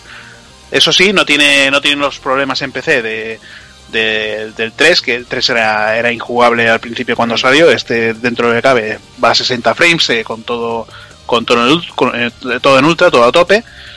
No sé, yo creo que le tengo que dar más caña para poder para poder decir si, si el juego merece la pena o no, pero de, momento no me parece tan malo como, como lo pintan. ¿Te parece mejor que el 3 y el 2 o, no? El 3, el 3 lo vi insufrible. Hmm. Y el, 2, el 2 el problema que tenía era las cargas entre zonas, que te daban, joder macho, te podía, te podía ir sí. donde quisieras y volver y claro, no te puedo comentar si, si ahora los checkpoints son una puta mierda, porque la verdad que en el Off the Record la cagaron mucho con los checkpoints, que tenías que ir a un punto que se te, se te estaba acabando el tiempo, llegaba, entrabas en una puerta, te grababa checkpoint, igual te quedaba dos segundos para llegar a, al final de la base y te dan por culo, pues, pues bien Porque cargabas partida, te quedan dos segundos y siempre morías. Aquí, pues de momento, no sé, no creo que hayan cometido esa, esa cagada. Venga, sigo, sigo contigo y acabamos con Ryuga Gotoku 6. Pues sí, o Yakuza 6, un juego que saldrá, ya hemos comentado, eh, a principios de 2018, pero bueno, eh, yo ya dije que este me lo pedía por UPS, aunque tuviera que pagar aduanas. Al final ha habido suerte, no me lo han puesto como una figurita, como, como saben que aquí a casa llegan tantas figuritas, pues, pues han dicho, pues a este no le cobramos nada. Y nada, la verdad que lo estoy disfrutando bastante porque estoy dando de momento me estoy dando vueltas por Kamuro, por Kamurocho, que sería la, versión ficticia de Kabukicho en Shinjuku, Tokio, Japón. Y estoy, pues nada, me he dedicado a meterme en el Club Sega, a jugar a Outrun, a jugar a Super Hang-On, al Space Harrier, al Fantasy Zone, al Puyo Puyo, a Dardos. La verdad que, es una gozada, porque, bueno, al Virtua Fighter 5 Showdown, que es el que salió online, me parece el último, el último que salió online en Xbox 360, no sé si también en Play 3. Y la verdad es que es una, auténtica gozada tener todos esos juegos ahí dentro, eh, poderte ir a echar unas partiditas, eh, poderte ir también te vas a, a los Kiabakura, que son los, los Cabaret Girl estos, o los Hostess Club, con, la, con las tías ahí a ligar han mejorado mucho el, el licoteo con las tías, te salen diferentes opciones que, le muestras para mostrarle tu hombría a las tías y ligártelas mejor. Luego tenemos, pues nada, la recreación de, de Kamurocho, pues es una, auténtica maravilla, igual que, que Tokio. Quizá le, eh, eh, le veo veo que ha empeorado gráficamente con, con los primeros vídeos que, que mostraron. Lo veo más cercano ahora a Yakuza 0 técnicamente que a, los primeros vídeos que se mostraron de Yakuza 6. Mejoran mucho, mucho los detalles de las calles y todo esto, pero, pero no sé, quizás me falte llegar a avanzar un poquito más para, para poder decir si empeora o no. Yo creo que los, los modelos de los personajes secundarios son se nota claramente que, que sí, que empeora, que no que no están a la altura de, de otros juegos ni, no están ni, ni siquiera a la altura de, de, la, de, esa, de, la primera demo que, pudimos ver los que compramos el Yakuza Kiwami japonés. La verdad que una gozada, el sistema de combate, bueno, sigue siendo sistema de combate. El movimiento lo veo demasiado, eh, bueno, no en el combate, sino en la aventura, lo veo muy acartonado. Eh, te giras hacia un lugar, te, te, estampas contra la pared sí o sí, no sé, el control lo veo lo veo un poco raro comparado con otros, lo veo un poco, un poco extraño, pero pero nada, será, cuestión de acostumbrarse, darle más caña y nada, seguir disfrutando. Muy bien, pues lo dicho, nos quedan algunas que bueno, que intentaremos comentarlas en, en próximos programas. Así que nada, os dejo con, con Desvariando de aquí del amigo Rafa Valencia, unos mm. minutos musicales y volvemos con el análisis de Final Fantasy XV.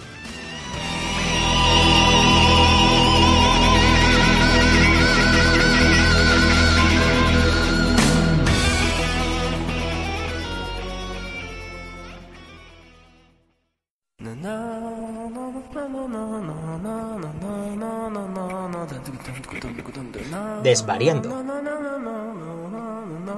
Desvarío. Desvaríos. Desvaríos. Desvaríos. Desvaríos. Desvaríos.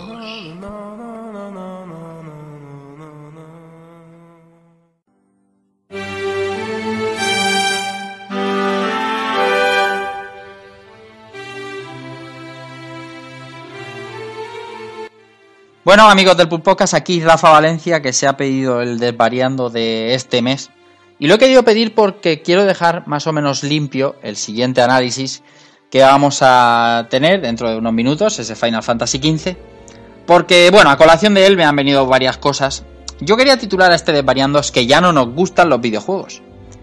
Y no nos gustan los videojuegos porque eh, va a terminar un año absolutamente brutal en lo que a videojuegos gordos se refiere y decir a estas alturas que estamos ante una generación a caballo, que estamos en una generación de solo refritos, es un poco faltar a la verdad porque eh, estos dos últimos años han sido abrumadores en lo que a videojuegos buenos y gordos se refiere. Te pueden gustar más o menos, pero los juegos eh, están.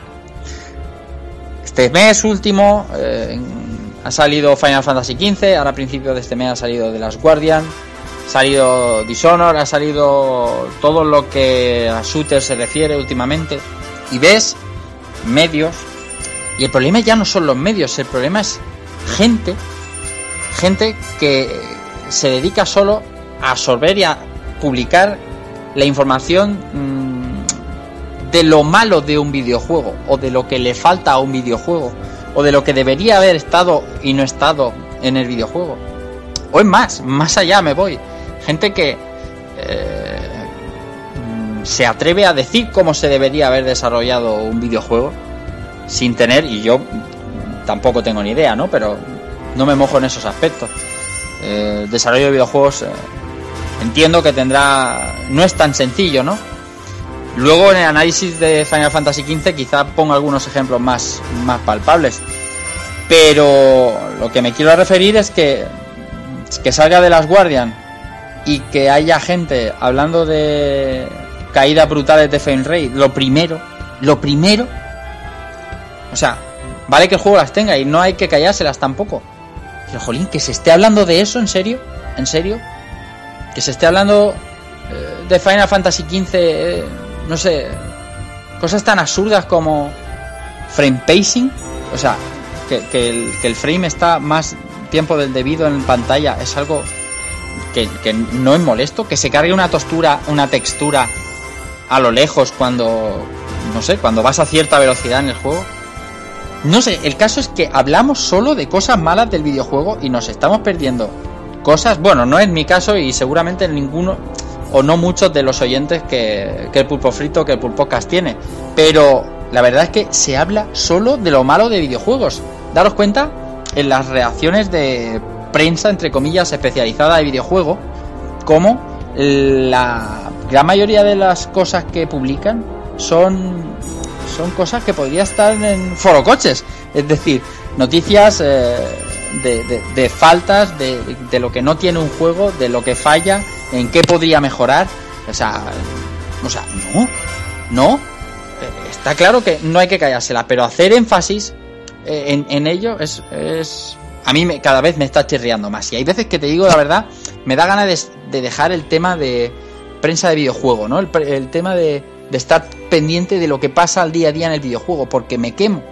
Porque ya no solo es prensa, o sea, lees Twitter o YouTube no quiero ni hablar porque además no es un medio que a mí me entusiasme, pero es todo el mundo, los podcasts hablando mm, de lo, lo malo que tiene un juego, solo de lo malos, pero ya no os hablo de estos de la Guardian of Final Fantasy, hablamos de no sé, de, Metal Gear, de hablamos de lo malo que tiene Gears of War, lo malo de Record, lo malo de, de juegazos que están saliendo y que están dando caña a tope. Y, y en algunos casos es merecida, pero lo que quiero referirme es que no hay por qué centralizar todo en, en los fallos de los juegos, que claro que los tienen, porque no son obras perfectas. Poneros a jugar juegos de los 90 y vais a descubrir cosas que tenéis idealizadas y no son así. Bueno, que me estoy expandiendo. El asunto es que, bueno, salen videojuegazos y lo que hace la gran mayoría del público es irse a Metacritic a ver qué nota les ha puesto tal, qué nota les ha puesto cual. Medios que le ponen notas por encima para, para destacar, para que se hable de ellos. Medios lamentables que hacen análisis que podría hacer perfectamente cualquier cuñado, o sea, el cuñadismo máximo en los análisis se ha visto, sin ir más lejos este mes, eh, en, varios análisis además, notas que, que se salen por mucho y, y- es que no puedo decir que son respetables porque porque no lo son porque tienen un objetivo que es salirse del marco eh, salirse de la foto para que todo el mundo hable de ello y al final eh, tengan clics que es lo que a ellos les vale. En fin eh, por no hablar de este mes incluso ha habido vetos a, esos a esos mismos medios. Vetos que bueno en algunos los vetos no deberían estar justificados pero hay casos en los que es tan sangrante que los vetos debe- deberían estar deberían estar presentes. Nada, que me lío. No, los vetos son malos, ¿eh? los vetos no están bien. Eh, cada uno tiene que, puede opinar libremente lo que quiera, siempre y cuando se trate una obra, lo que sea. Hablo de, de videojuegos porque podría haber estado hablando de cine o de cualquier cosa, tratándola con un mínimo de respeto, mínimo de respeto. Lo que no puedes hacer es hacer un, un análisis, eh, no quiero entrar mucho, de cuñados. Eh, en fin, eh, por suerte, eh, los videojuegos van llegando y los vamos disfrutando y los que queremos di- disfrutarlos más o menos de una manera limpia o, menos intoxicada, seguimos pudiendo hacerlo, pero ya, te digo, no estando tan al cabo de la noticia, no estando tan atado a la actividad del videojuego de hoy en día. Nos empeñamos siempre en que queremos que este medio crezca, que este medio sea mejor, pero, pero estamos haciendo un flaco favor. Estamos, estamos dándole más palos que otra cosa. Estamos haciendo un medio mediocre, mediocre, mm, de algo que queremos que sea grande.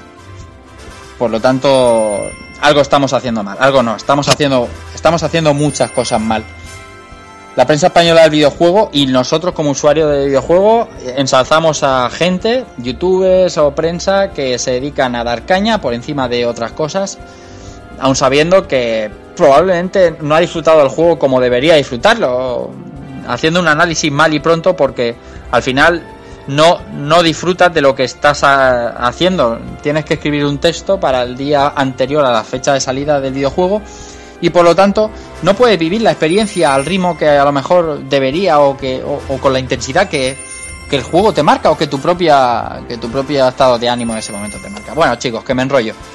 Eh, esto va un poco un poco harto y quería quería contároslo. Eh, la verdad es que me gustaría saber la opinión de la gente, porque a lo mejor yo eh, me estoy haciendo mayor y me importan otras cosas muchísimo más que todo este rollazo que se tiran a la gente cuando sale un videojuego. Y por eso lo veo desde otro punto de vista. A lo mejor el vuestro es distinto y me, encantaría que me lo hicierais llegar o que no lo hicierais llegar aquí a- al Pool Podcast.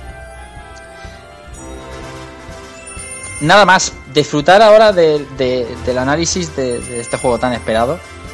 Y recibid un saludo de Rafa Valencia y chao.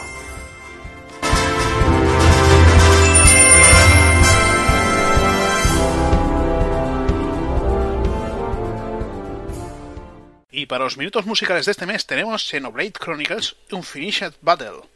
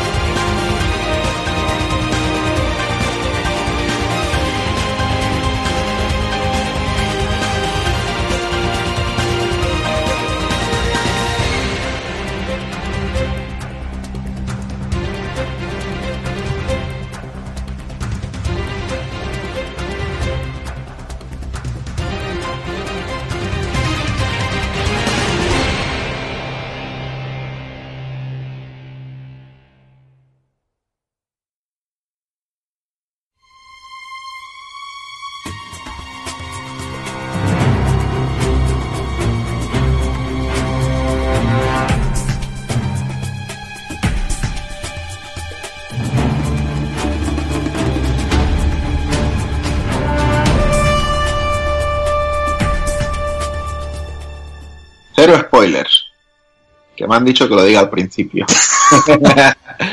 Spoiler free. Y así es como va a ser el, el análisis que vamos a hacer hoy, que es Final Fantasy XV. Son muchos años esperándolo que os voy a contar, que no sepáis ya. Seguro, muchos de vosotros habréis empezado en esto de los videojuegos cuando ya estaba presentado y, y- y lo podemos disfrutar ahora, así que es, es un- una bendición poder gozarlo por fin. Porque se dice pronto y además se dice pronto que, que- no ha habido tampoco muchos juegos numerados de la saga desde hace muchísimos años. Porque tuvimos el 13 y luego llegaron todas las, las, las expansiones de la historia que, que, ojo, que no, no las menosprecio ni mucho menos. De hecho, ya os digo, eso sí, que si queréis entender, no, no os va a aportar nada realmente mm, contundente, pero terminarse el 13 y sobre todo el Lightning Returns, el final del, para mí personalmente, el final de Lightning Returns enlaza directamente con, con Final Fantasy XV Ah, pues De- ni siquiera voy a jugarlo. No de un nada. modo de un modo muy indirecto y entonces no sé a mí me hizo mucha gracia en su día cuando lo cuando lo vi pero bueno dejemos ya eso eh, hacemos un breve repaso eh, Hajime Tabata es el director que se ha quedado con, con el proyecto después de que de que nuestro amigo Tetsuya Nomura pues no fuera capaz de sacarlo adelante llamémoslo por perfeccionismo llamémoslo porque no había medios no sé no sé no sé qué coño les ha pasado la verdad es que ya cuando nos lo presentaron hace muchos años la cosa pintaba muy bien. Se notaba que era una, un- unos avances que todavía no teníamos en los videojuegos y que, y que quizás es lo que les ha pasado factura, ¿no? El, el no poder llevar todo lo que querían hacer, no, no poder llevarlo a las máquinas que tenían, incluso casi casi si me apuras, casi ni a las que tenemos ahora. Porque luego, bueno, luego ya veremos que, que parece que, que tiene algún que otro problemilla. Pero bueno, y nada, pues Hajime Tabata cogió y se quedó con el proyecto después de haber dirigido el Final Fantasy Type 0, también de la, de la fábula Nova Crystallis. ¿Y qué nos traen? Pues nos traen un viaje, una historia de cuatro amigos, por llamarlos así, o, o un principito y su guardaespaldas, eh, su amigo y su mentor. Eh, un viaje muy, muy bien preparado, muy bien explicado en algunos momentos también diremos que hay alguna cosa que no está tan, tan bien narrada, sobre todo Rafa nos lo podrá explicar. Sí. Y la verdad es que, bueno, todo el mundo, o sea, lo fácil aquí ya es empezar con la coña, con el rollo Backstreet Boys que todo el mundo le ha hecho. Todo el mundo pues decía que estos personajes que no iban a ningún lado, que vaya diseños de Final Fantasy, que vaya personajes más cutres, más tristes, más bla, más bla, bla, bla, que porque no había tetas. Ahora, tetas. Ahora no el grupo principal. Ahora que unos se lo han pasado y otros llevan 20 y pico horas, ¿qué os parece este grupo principal? Pues me parece una puta basura, la verdad. Que podrían haberse borrado esos diseños, haber metido todo tías y hubiéramos tenido el mismo juego, pero nada. No, hubieras tenido Final Fantasy X 2. Bueno, lo que sea. No, la verdad, la verdad que está bastante bien el grupito, el grupito así. eh, bueno, tenemos, es que tenemos los, los tópicos, el, el, tontito que, es Noctis, después tenemos el, mayordomo serio que es, que es Ignis, tenemos el fortachón que es, que es Gladiolo y tenemos a Prompto que es el graciosete del grupo. La verdad que bueno, la combinación entre todos es, es lo, esperada, bastante, bastante buena. Y tal como va avanzando, pues nada, vas queriendo más a los personajes, pero también hay que decir que, que en el grupo entran otros personajes que, que la verdad que para mí hubiera sido genial que se hubieran quedado en el grupo, pero bueno. Cuando empiezas el juego, eh, a mí me pasa un poco como, como a Hazard, ¿no? Ves los personajes y puedes decir, Buah, me importa una mierda lo que os vaya a pasar durante este juego, ¿sabes? Me importa tres pepinos. Y hecho es uno de los primeros comentarios que hice cuando, cuando me dijeron, ¿qué te ha parecido el juego cuando lo terminé? Y, y es increíble la manera en la que vas creyéndote eh, esa amistad. Esa amistad, ya no solo la amistad, ese conjunto, ese grupo, te lo acabas creyendo que lo acabas queriendo. Y unánimemente, para todos los que hemos terminado el juego, lo primero que suelen decir la gente, oye, ¿qué es lo mejor de Final Fantasy XV? Sin duda, el juego. O sea, o sea, el juego, el grupo. Es que te lo crees, o sea, mm, no es que sea una una road trip como estaba hablando, como estaba hablando ahora Taco Kun, que, que, que- que te pueda parecer al principio, no, es que es un grupo que, que va evolucionando, que tiene sus más y sus menos, que, que, que tiene sus dificultades y es que acabas encantado con, con él.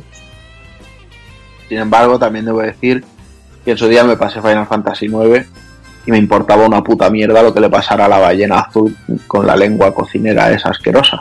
Sí, bueno, eh, sí. eh, Que veamos que hay personajes y personajes y hay cosas que están consagradas y, y que no se lo merecen y cosas que están muy vapuleadas y quizás se merecen un poco más de respeto. Entonces, bueno, pues eh, yo personalmente estoy viendo un, un grupo muy, muy sólido y, y sobre todo eh, muy cuidado en, en todo, en, en comentarios, en, en- gesticulaciones, animaciones, mm, en cómo se acercan a, incluso a Noctis, o sea, porque no dejamos de, de controlar de, de forma unilateral a Noctis y los compañeros van interactuando con él, no sé, o sea, ver siempre como pronto acude cuando estás cayendo para hacer un contraataque con la pistola, como Gladiolus pues te saca el escudo para ponerte a cubierto, etcétera, etcétera, Ignis cuidándolo siempre con la comida, mm. eh, no sé, creo que es muy, muy bien lo, lo que han llegado a conseguir aquí.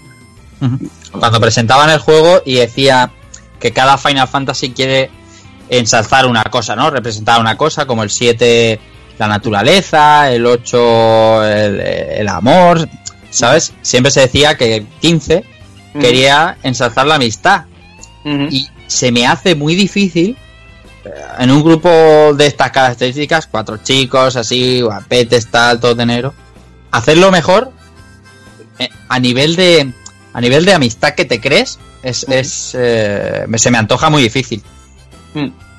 La verdad es que eso lo han conseguido De muchísimo. hecho, yo, una- una de las cosas que más le estoy valorando a este juego, porque todavía, yo todavía estoy jugando, o sea, por cuestiones de tiempo no he podido terminarlo, es el, el rollo este del mundo real, prácticamente, eh, mezclado con un mundo de Final Fantasy. Había mucha gente, bueno, había famosos análisis de los que no os vamos a entrar a- al trapo ni a comentar nada, No. Que comentaban que guau, es que estaban fuera de lugar los trajes porque luego no se parecían a los que llevaban en los pueblos. Ya, bueno, y cuando llevas a una tía en bikini que se supone que le da armadura más 350, no te quejas. O sea, que, que estamos hablando de, de no creernos las cosas. Por supuesto, siempre hay que poner un, un poquito de nuestra parte para, para, para que todo cuaje. Pero desde luego lo que yo os digo, o sea, tal como lo estoy viendo, algo tan, tan realista ese mundo, ese coche, las estaciones de servicio, los platos de comida, el entrar a, a jugarte unos pinballs, a escuchar conversaciones, o sea, lo veo todo tan, tan real que al final eh, me están haciendo creer que realmente la, la fantasía final es la, la que sea más cercana a la, a la experiencia real de la vida. Y en este caso yo creo que lo han conseguido de, de una manera impresionante. Hay muchísimos detalles, muchísimos minijuegos.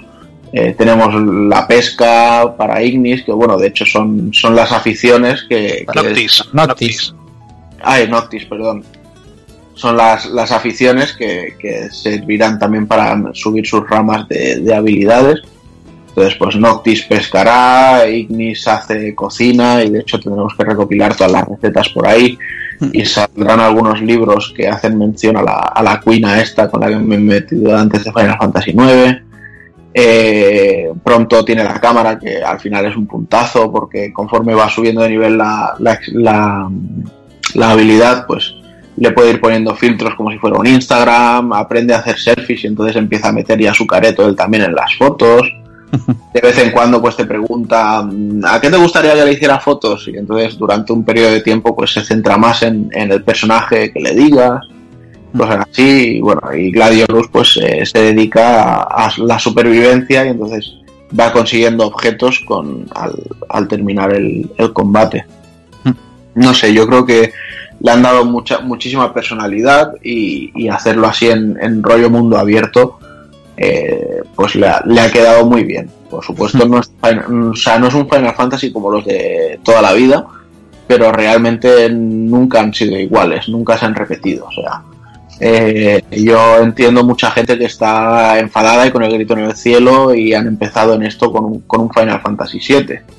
Y yo realmente cuando salió Final Fantasy VII yo puse ese grito en el cielo. Porque yo Claro. venía de- del amor al sprite, del 2D, del pixel, de tal cual, y me veo unos muñecos cabezones amorfos. Bueno, pues en aquel entonces hacía lo que se podía, pero aquello era la peste para mí técnicamente. O sea, yo prefería la gracia de los sprites. Y sin embargo, al final te encontrabas con un juego que estaba muy bien y, la duración sobre todo y cosas así. Pues en este caso, para mí ocurre lo mismo. O sea, están simplemente tirando de la evolución en el momento que pueden y deben llevarla. Entonces, bueno, pues se han, se han deshecho del sistema de combate por turnos y ahora tenemos un, un sistema más basado en la acción. Un poco a camino, ¿no? Quizá en, en lo que tenemos en la saga de Kingdom Hearts. Ujú. Yo al menos lo, lo he sentido así. Lo único que he echado de falta en menos habilidades propias para Noctis. O sea, a mí en Noctis me, eh, me da la sensación de que juego con un personaje y sus habilidades son utilizar las técnicas de sus compañeros. No sé si luego ahora me vais a decir, no, más adelante tendrás habilidades.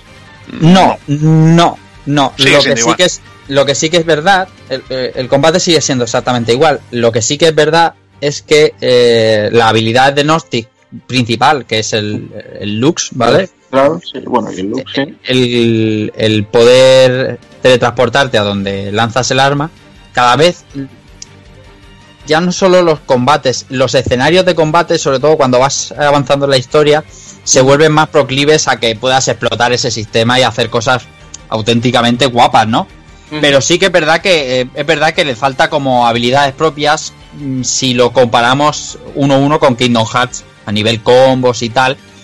Pero bueno, también es verdad que la cantidad de armas que puedes controlar y, la combinación mágica y tal te da unas posibilidades amplias, porque cada arma, por así decirlo, tiene su propio su propio tempo, su propio combo y, está guay. Han hecho bien y yo creo que es el uno de los mayores aciertos del juego es olvidarse de los turnos por completo y ya no para los para los que somos jugadores de siempre como tú y yo, como yo, como nosotros, sino para los las que llegan de nuevas a acercarse a una saga tan tan tan longeva como Final Fantasy que que, yo creo que cuesta de entrar, es decir, se la mira con respeto desde fuera, ¿sabes? Es decir, uh, Final Fantasy, uh, japoneses, eh, rollo turnos, cuidado. No. Lo que se han inventado aquí, lo que se han sacado de la manga, el sistema de combate se han sacado de la manga, es, es tan bueno que cuando terminas el juego, incluso cuando estás en el endgame, te apetece echar una partida porque cada vez que te aparezca un enemigo que te rete, eh, te apetece jugarla, ¿no? O no es un atacar, atacar, atacar, magia, invocación, ¿sabes? Es un es tan dinámico y tan y tan rápido que te apetece, como pasa con Kingdom Hearts. Y creo que es el paso adecuado hacia lo hacia donde debe ir la saga. Mm, que también le, le das a todos los JRPG del mundo, sabes que a nivel de sistema de combate, prácticamente la competencia directa le daba sopas con ondas a Final Fantasy desde hace tiempo. Y, y esto hace que, bueno, te desmarcas un poquito. que Este va a ser el camino. Seguramente luego sacarán un 16 y será otra cosa totalmente distinta. Pero en esta, en esta han acertado. Mm. Sí, quizá han acertado más incluso que con el 13 y el tema de los roles. Sí, Porque, sí. bueno, ya en, en Lightning Returns estaba mucho más depurado y se Sí, hacía sí, más el combate, pero en Final Fantasy XIII podía hacerse un poco aburrido el tema de, bueno, pues pongo estos roles y que vayan peleando y ahora cambio a este y vuelvo a cambiar al otro y tal y cual. Entonces, Mm. aquí sí es un juego bastante más acción y sobre todo muy espectacular. Sí. Y se pueden hacer cosas muy, muy chulas y ya te digo, ahora que es como, a mí al principio me pasaba un poco como me ha podido ocurrir con los Tales of, ¿no? Que lo ves desde fuera o, o lo pruebas cinco minutos y dices, vaya caos de combate, o sea, no sé ni dónde estoy, no sé qué estoy haciendo, etcétera, etcétera. Pero a la que ya empiezas a controlarlo, pues te, te habitúas, te acostumbras y, y- y lo ves todo perfecto. Entonces, es un sistema de combate que juega mucho con, con los parries, con las defensas perfectas, con apartarte en el momento que toca, con dejar el, bueno, pulsado el botón de ataque o, o spamearlo las veces justas, no, no pasarte, porque si no, luego lógicamente no vas a poder esquivar ni, ni historias. Mm. Y no sé, lo, lo veo muy bien. Me, me está pareciendo muy, muy divertido el sistema de combate. Ya te digo, Sí. me faltan únicamente el tema de, de habilidades propias para Noctis. Pero me está gustando, por ejemplo, y yo sigo diciendo, o sea, no creo que sea una paranoia mía, pero es que lo, lo he comentado con vosotros y, y con otra gente y, y de momento parece que nadie se haya dado cuenta de ello, que conforme vas mm, haciendo el- la especialización en, en las habilidades, en las técnicas que tienen los compañeros, conforme las vas subiendo de nivel, van mejorando también. O sea, por ejemplo, con Sí. Gladiolus, el- el- la primera técnica que tiene, que es un giro con la espada, al final acaba haciendo tres y, y, saliendo el círculo para que también lo haga Noctis. Luego ahora está, por ejemplo, con la de filo del alba y de repente ha empezado a hacerme como una animación en, en- en slow motion en la que veía ya a Gladiolus haciendo una pirueta y luego hacía el gol, el mandoble. Incluso el, el tiro de perforación de, de, de pronto, al principio simplemente lo hacía y punto, y, lo, y al final ya lo hace, pega el tiro y luego se va andando de lado silbando. ¿Sabes? Que dices, yo esto no lo. O sea, las primeras 50 veces que usa el, el ataque no he visto esto. Mm. Y ahora lo hace siempre, será por algo. O sea, me, Sí, sí. me está cambiando un poco el. Y entonces esa, esa parte me, me gusta bastante, de, de que al, al ir haciendo un- una especialización con, con las técnicas, pues se, se mejoren de, de cierto modo. Y en cuanto al combate, lo que sí que debo decir que no me acaba de convencer es el tema de la magia.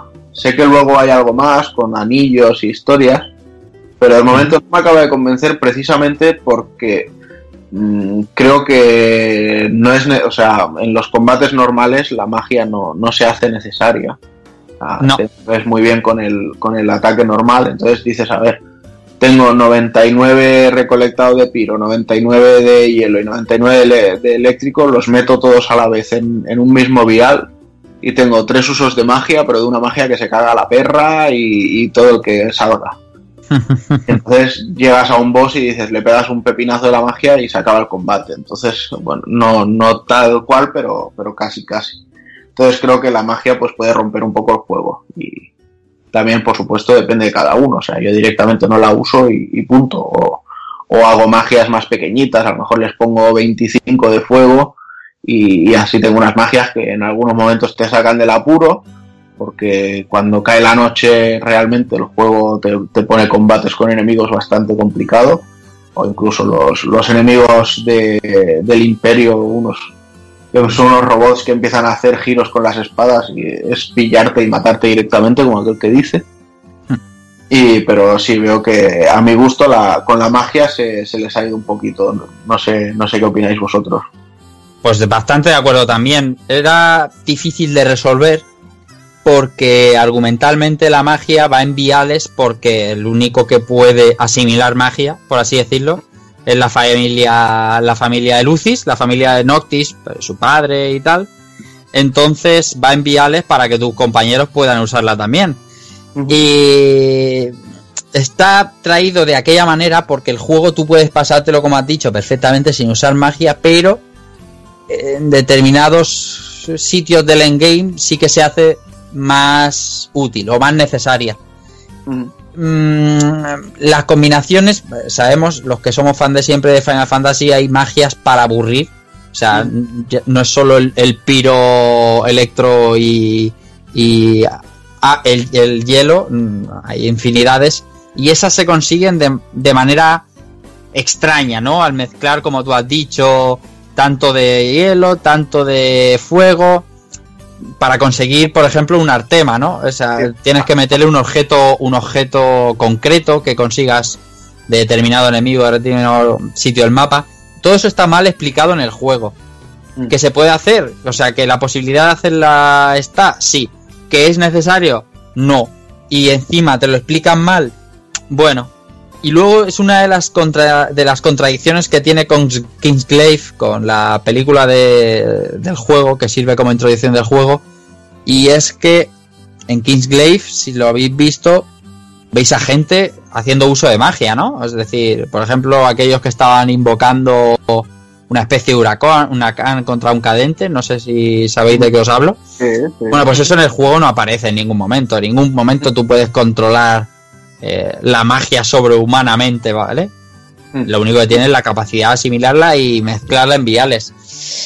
Creo que está mal resuelto y podías es hecho mejor. Sí, pero, pero, pero en no la un- película, pero en la película, en la película podría ser porque están protegidos por el cristal de. Bueno, claro, pero están fuera del cristal también. Eh, sí, es que argumentalmente en Kingsglaive te cuentan que tú puedes eh, manejar esa magia porque el rey te lo permite, ¿de acuerdo? Sí. Como pasa con el Lux. Eso en, en Final Fantasy XV se cae. Entonces, bueno, que es un fallito de nada, que es... Pero Bueno. claro, Te pueden decir que es por la experiencia del rey nuevo, Claro. o no sé, no no, no tienen experiencia lo suficiente. Es que cierto no- que entre Kingsglaive y, y Final Fantasy XV se han creado algunos puntos que dices no, no me parece lógico esto, no, Sí. no lo entiendo. Lo que pasa es volvemos a lo del principio, cero spoilers, entonces no, no quiero hacer ningún spoiler, sí, pero sí, no, no, no, no. Pero de- sí que es verdad que hay contradicciones un par de ellas. desvelar, por ejemplo, el, el malo de la película y luego en el juego decir, eh, bueno, pues, ¿y ¿por qué no me he dado cuenta todavía, no?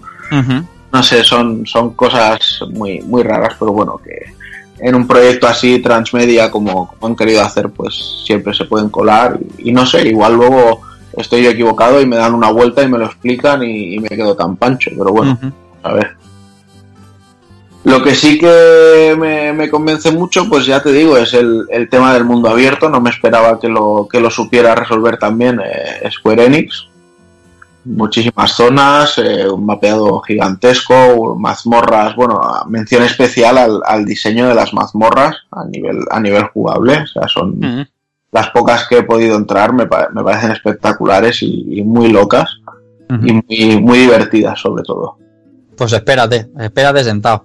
Además, el juego está, es tan, eh, está tan mimado que hay animaciones y, y- y frases hechas solo para una mazmorra. Es decir, eh, si en la primera mazmorra del juego que te obliga a pasar por la historia hay un generador y te dicen, hostia, aquí hay un generador, tal, no sé cuánto. En la siguiente puede ser cualquier otra cosa y está grabado y hecho para eso, ¿sabes? O sea, el trato y el mimo a las mazmorras es espectacular. Con Como- todo el mundo vasto que hay al principio y que y que es abrumador, o sea, cuando llegas al principio dices, pero qué coño, o sea, tengo todo esto para hacer, que se hayan dedicado a, a hacer eh, una, una, una movida, un plan puzzle en una mazmorra y que los personajes la comenten. Es que el, el, el mimo de las mazmorras es ah, alucinante. Bueno, que algún, según qué personaje actúe de una manera en las mazmorras y fuera de, de ellas actúe de otra. Sí, sí. Como Prompto, por ejemplo. Por ejemplo, por ejemplo. Y, y en mazmorras que no están dentro de la historia y no son absolutamente opcionales. Y, y se ha cuidado también ese detalle. Eso es que está. Es que está muy bien. Yo lo que dice Takokun, el diseño apetece visitarlas hasta el último cuartito, ¿no? Hasta el último rincón, a ver si hay algún objeto. A mí quizás una de las cosas que no me gustan de las mazmorras son las animaciones, tío. Que van caminando así como de medio lado lentamente. Bueno, pero, se Bueno, puede- pero eso es, lo, es lo que te lleva al realismo, ¿no? Si, si quieres hacer un juego Sí, bueno, está todo oscurito y...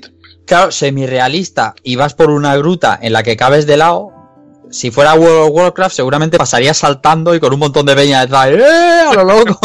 Pero si quieres ir al, al tema semirrealista, que es lo que intenta llevarte el juego, el juego quiere llevarte a su mundo y, y, el mundo es que cuando se haga de noche te acojones un poco, ¿no? Porque te vaya a salir un ferro y te va a meter un espadazo en la boca de fuego. Y, y en las grutas pasa lo mismo. Está oscuro, se va la luz, llevas una linterna de mierda y no puedes ir dando saltos y corriendo a lo loco. Creo que es por eso, ¿eh, Hazard? No, no, Sin No embargo, sé, bueno, yo lo de al círculo y corro igual y... no, no, no, no no, no, no no siempre, no no siempre, no siempre. Sí, pero a, a, mí me gusta eso, que el juego te dice, bueno, yo aquí prefiero que te muevas así, despacito y tal y cual, pero que si tú le das al círculo o a saltar, vas a correr y vas a saltar. Porque había juegos como por ejemplo The Order que decía, bueno, pues ahora tienes que ir andando solo y dices, qué puto coñazo porque tengo que esperar a que el muñeco ande si quiero correr. Pero aquí te dan directamente la opción, o sea, yo quiero que juegues así, pero si tú prefieres hacerlo de otra manera, pues hazlo como te salga del bolo, chato. Que para eso has pagado. Así que en ese aspecto creo que, que también se lo, se lo han currado. Lo único, bueno, pues eh, lógicamente un proyecto tan grande y con tanto tiempo de desarrollo y tantas historias, pues aún así se, les, ha, les ha sido demasiado abrumador quizá. Y pues se nota que ha llegado, se ha seguido llegando incompleto. O sea, a mí, por ejemplo, lo que comentábamos antes fuera de micro, el coger un objeto con el botón del salto y que a lo mejor te pones delante del objeto, te sale recoger y cuando le das al X de recogerlo salta y, y, mientras estás en el aire te sale otra vez como que es para recoger, pero le das y en realidad ya te vuelve a saltar. Eh, coges el objeto y a lo mejor tarda un segundo en salirte lo que has cogido y si coges tres seguidos pues se puede tirar 10 segundos esperando a salir el siguiente de lo que es lo que has cogido, no sé. Son detalles que, o sea, ya de por sí a nivel pijotero me molesta que los objetos sean puntitos brillantes Dices, pon un cofrecito bonito, que, que, lo vea y me acerque y lo abra y ya está. Pero bueno, eso ya es un tema más de pijerío, ¿no? Eh, pero el, el, rollo este de que, de que no sea usable, de que vayas a hablar con alguien y saltas, vayas a montar a Chocobo y saltas, vaya... pon el puto salto en otro botón o quítalo, que igual no hace ni falta, ¿sabes? Deja un botón para acción y otro para saltar. Y me, me, pare, me, parece fatal que hayan mimado tanto muchos aspectos del juego y esto que es básico, es el ABC de, de, de una aventura, pues que lo hayan dejado tan descuidado. Porque realmente le, le molesta. Uh -huh. No sé, y bueno, y ya pues metidos un poco más en, en, en, el ajo del juego, pues técnicamente yo, yo lo, lo estoy jugando en una PS4 Pro eh, yo no, no, estoy teniendo ningún tipo de problema. Eh, el frame rate va muy bien a, a, 30, eso sí. Estoy esperando el parche de los 60. Eso sí que lo tengo puesto en, en 1080 con el HDR, pero en 1080 porque si lo pongo a 4K, sí que es cierto que el, que el, que el frame rate se nota como, como pega algunos tirones y, y, después de verlo ya más suave, pues como que no, no quieres aceptar eso. Entonces a 60 que va a 1080 normal. Entonces. Eh, tiene que salir el parche en diciembre, ah. no recuerdo mal, ah, para que sea 60 y Existe, Existen dos modos, el fluido y el alto. El alto, digamos que Yo es. tengo a, el alto. Sí, a 4K y tal. El problema que, es, que tiene la mayoría de gente es que en alto con el HDR encendido, uh -huh. el juego se resiente un poquito. Claro. Y el problema no, no está está en combinar las dos cosas, el HDR y el alto. El alto sin el HDR va bastante fino y el fluido sí, va. Lo tengo yo. El fluido va fino siempre. El fluido va. No tengo es lo que dice Taco Kun. El, el, el, juego, el juego. El juego no tiene parche. Yo lo Además, tengo he puesto en fluido y el HDR. Pues, uh -huh. Pues yo lo tengo, yo lo tengo en alto porque como no tengo ni TLT de 4K ni HDR, y la verdad tampoco he notado cosas raras. Me ha ido bien. Mm. El juego es que visualmente, o sea, lo que lleva ese juego a la pantalla es absolutamente brutal. Hay gente que se queja de que el mundo está un poquito vacío. Y bueno, lo que tú quieras, pero tú te pones a ver un ciclo día-noche, por poner un escenario del principio principio en un puerto, como decía Evil Ryu hace un rato que hemos estado hablando, y ves un escenario, una puesta de sol o un amanecer, y ves esos cambios de luz, esas sombras, las, los cambios de paletas de colores de, de, de, de un atardecer anaranjado, o sea, me parece tan burro, mm. tan brutal, es que me apetece ver eso, ¿sabes? Y ves que se acerca la noche y dices, hostia, estoy a, a, a tomar viento de la último, del último pueblo, se está haciendo de noche y me van a curtir el lomo, sobre todo al principio, ¿no? Va a salir aquí unos cadentes y me van a poner bien fino, bien fino la espalda. Y, y es, a mí eso me, me, cautivó. Es una de las cosas que al principio dije, jolly, qué bien, el Luminous Engine este, esto lo hace genial. Lo que pasa que eh, en lo de que se vea muy desierto o con poca vida y tal, yo creo que mucha gente pues le hace simplemente la comparación con el con el Xenoblade Chronicles. Chronicles X, sí. Y, con- y con el de Witcher 3, perdón por meterme. Pero para mí, bueno, a mí el de Witcher 3, a ver, a mí quien me diga que este juego está desierto comparado con el Witcher 3 le digo, Chato. por favor. Se- ¿Será, que con, será que con los 70.000 parches que le han metido habrá cambiado mucho el Witcher? Porque no es el que yo recuerdo. Pero bueno. Entonces, en el, en el Xenoblade Chronicles tenía la justificación de que, bueno, estabas en un planeta extraterrestre y, y todo era eh, fauna y flora sin, sin, sin colonizar y, y te lo encontrabas ahí, era como estar en la selva. Y aquí sí es cierto que yo en el primer, segundo capítulo decía, es que casi no me encuentro enemigos, o sea, no hay nada Es verdad, era cierto.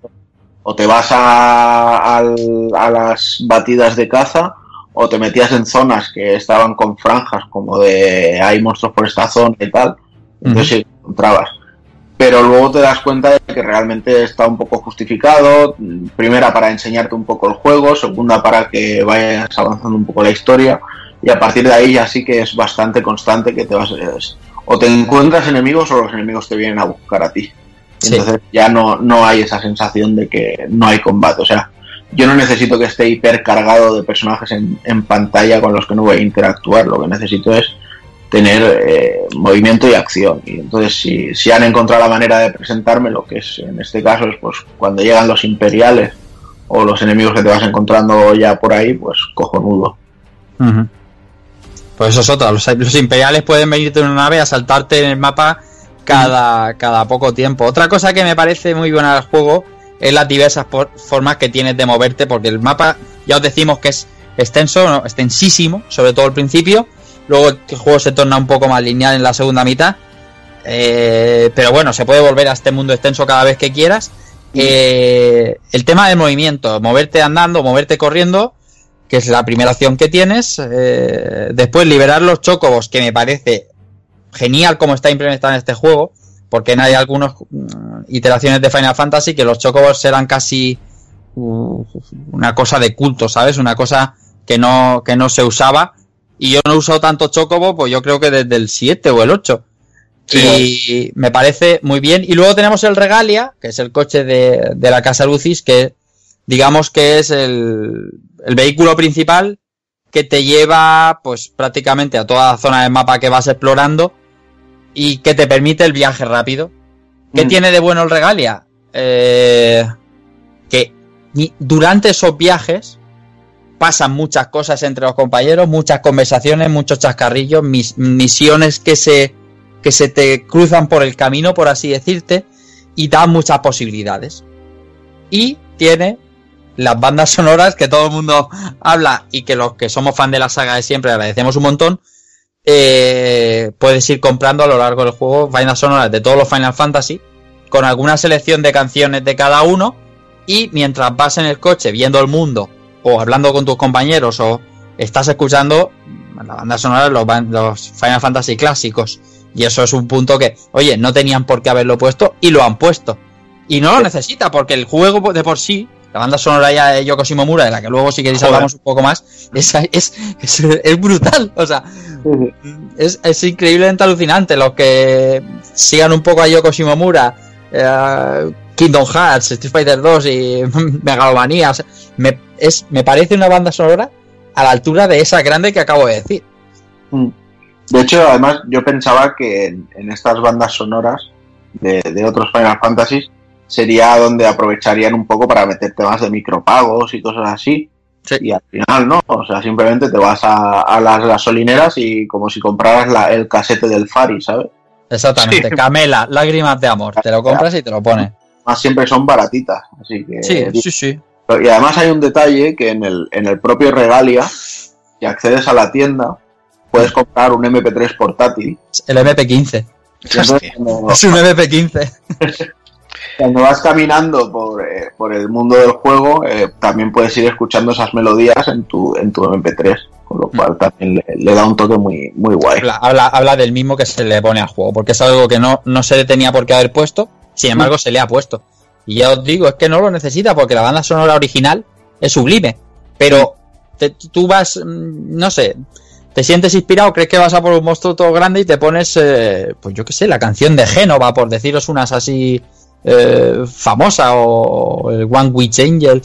Lo que sí que no, Igual me crucificáis un poco, pero a mí es que me encanta la banda sonora del 13. Entonces, a mí la me gusta mucho la del 13. Y de hecho, ya de combate del 13 me la suelo poner. De hecho, es, vamos, eh, Blinded by the Light, grandísima. Oye, No, hay- el tema de Terra. Hay una canción, de- el tema de Terra, el tema de Terra, hay muchos temas, sí, el tema de Terra está, pero hay muchos temas que son cantados, por decir, por no decir los grandes, el Suki Tetané, el, el Eyes on Me, el Melodies of Life, esos no están. O, o por No. lo menos yo no los tengo. No, no, yo tampoco. Pero hay un tema del 13 que se usa en una fase avanzada del juego por defecto. Y me parece un guiño también muy bueno.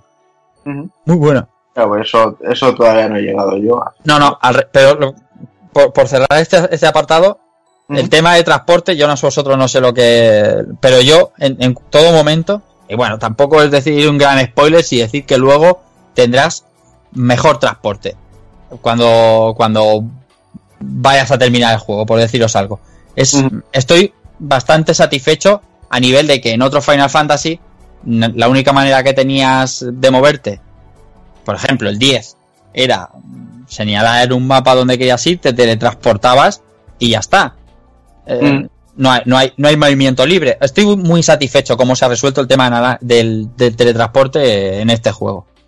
Bueno, es que yo creo que en ese tema es como si hubieran pillado el, ma- el mapeado de un Final Fantasy clásico, Sí, lo hubieran desgranado, lo hubieran metido calidad gráfica de ahora y nada, tienes los campamentos que son las tiendas de antes, tienes la- las ciudades que, joder, todas las poblaciones, es que no sé, es, es prácticamente lo mismo, lo, lo que pasa que, bueno, aquí es un mundo un mundo más actual mezclado con, con máquinas, mientras que en otros Final Fantasy pues es un mundo un poquito más, más antiguo mezclado con, con máquinas, es al revés, pero, pero no sé, me parece que es genial todo lo, como, como lo han Sí. tratado, como lo han hecho.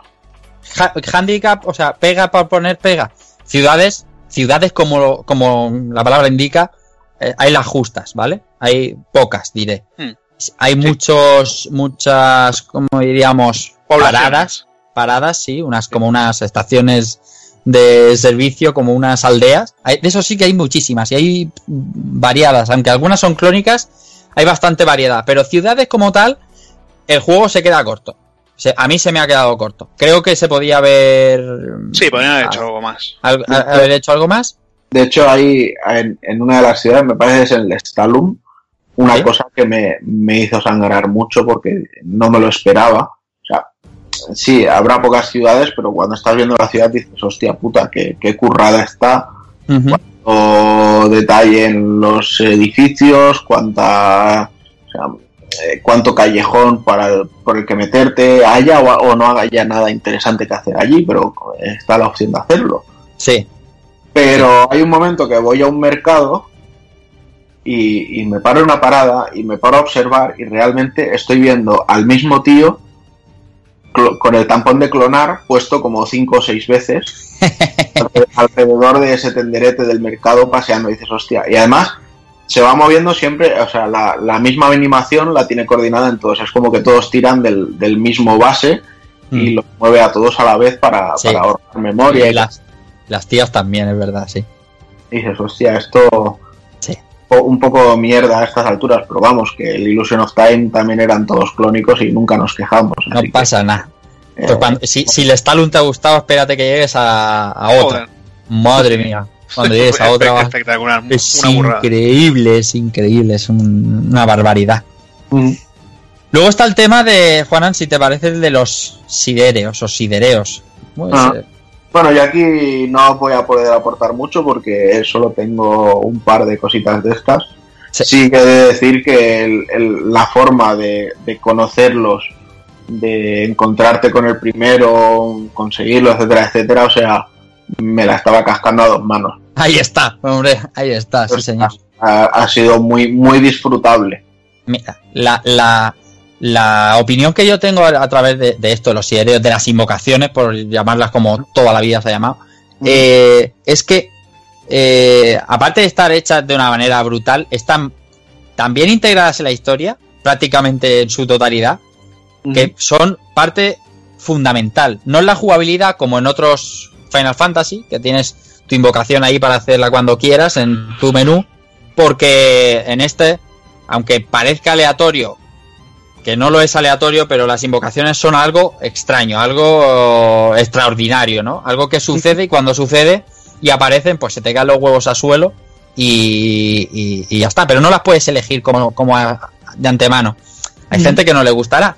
Pero la integración que tienen ellos en la historia como defensores de, de EOS, de- de- del mundo, y, y parte importante en el juego, muy importante en la historia del juego, eh, hacía tiempo, ¿no? Que no se sentían que las invocaciones tenían tanto, tanta importancia, tanto poder. La pega es esa, que en el combate no la puedes usar cuando quieres, se tienen que reunir ciertas condiciones, que suele ser que vaya jodidísimo, que esté en cierto tipo de terreno, y cuando aparece, o sea, están tan bien hechas que es que se te caen los huevos al suelo y, y luego tienen un- una pieza musical Joder, brutal. que- Epiquísimo es, todo. es epiquísimo, o sea, cuando acaba, acaba como un coro ahí a lo grande ahí gritando y Sí. ¡Dios! Como que se hace el silencio de golpe, tío. Es- Sí, es- es, es como si hubiera, sensación- hubiera un- una discoteca sonando música a tope y de repente silencio, tío. Todo el mundo. Es una sensación brutal. Y Sí. luego hay cosas, detalles que, por ejemplo, cuando la primera vez o la segunda vez que invoca, que puedes invocar y aparece una invocación, la que sea, no sé, la que se vio en la demo por decir una Ramu, ¿vale? Aparece, suelta ahí un rayago, los mata a todos y te dice pronto, coño, ¿por qué no lo hace siempre el, el Noti? ¿por qué no lo hace siempre? Y vamos ahí fundiendo enemigos, te dice, joder, va a ser un poco más complicado de lo que parece, ¿sabes? O sea, está traído incluso eso, ¿sabes? Incluso el chascarrillo de, "Jolín, invócalo siempre, tío, y vamos de... Eso está, está muy bien. No mola.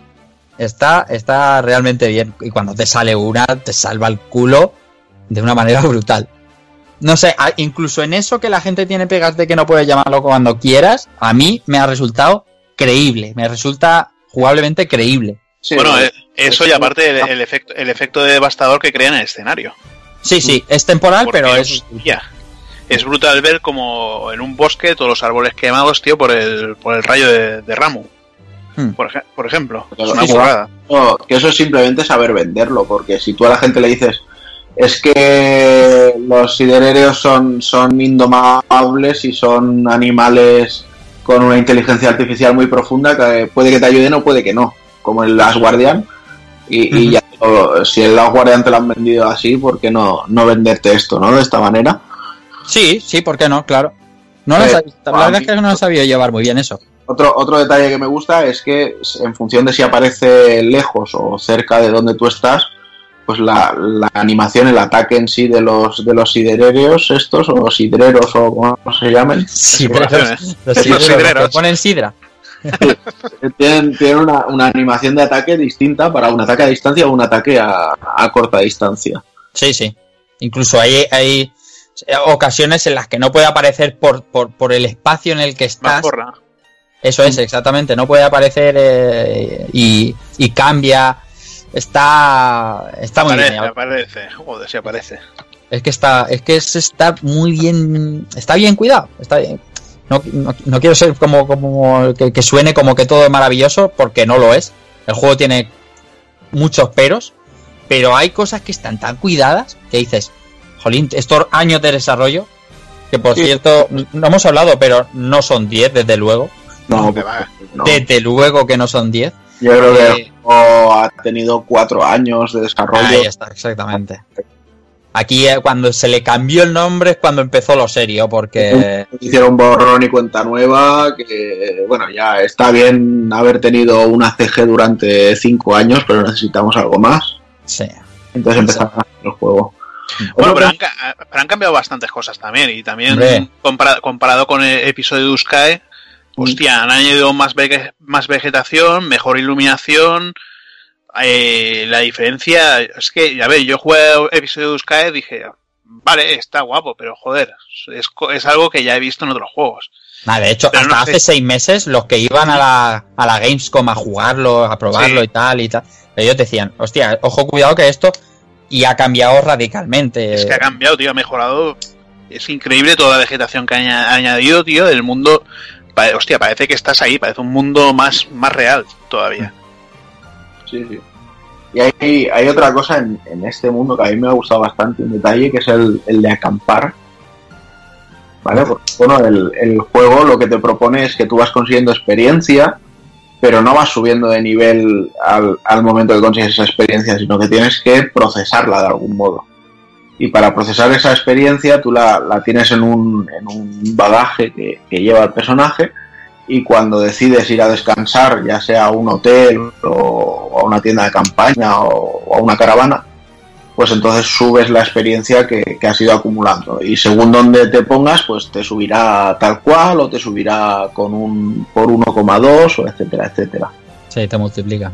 Y ahí pues también vas consiguiendo más puntos de habilidad para ir mejorando todas tus, tus ramas de habilidades de personajes, etcétera, etcétera.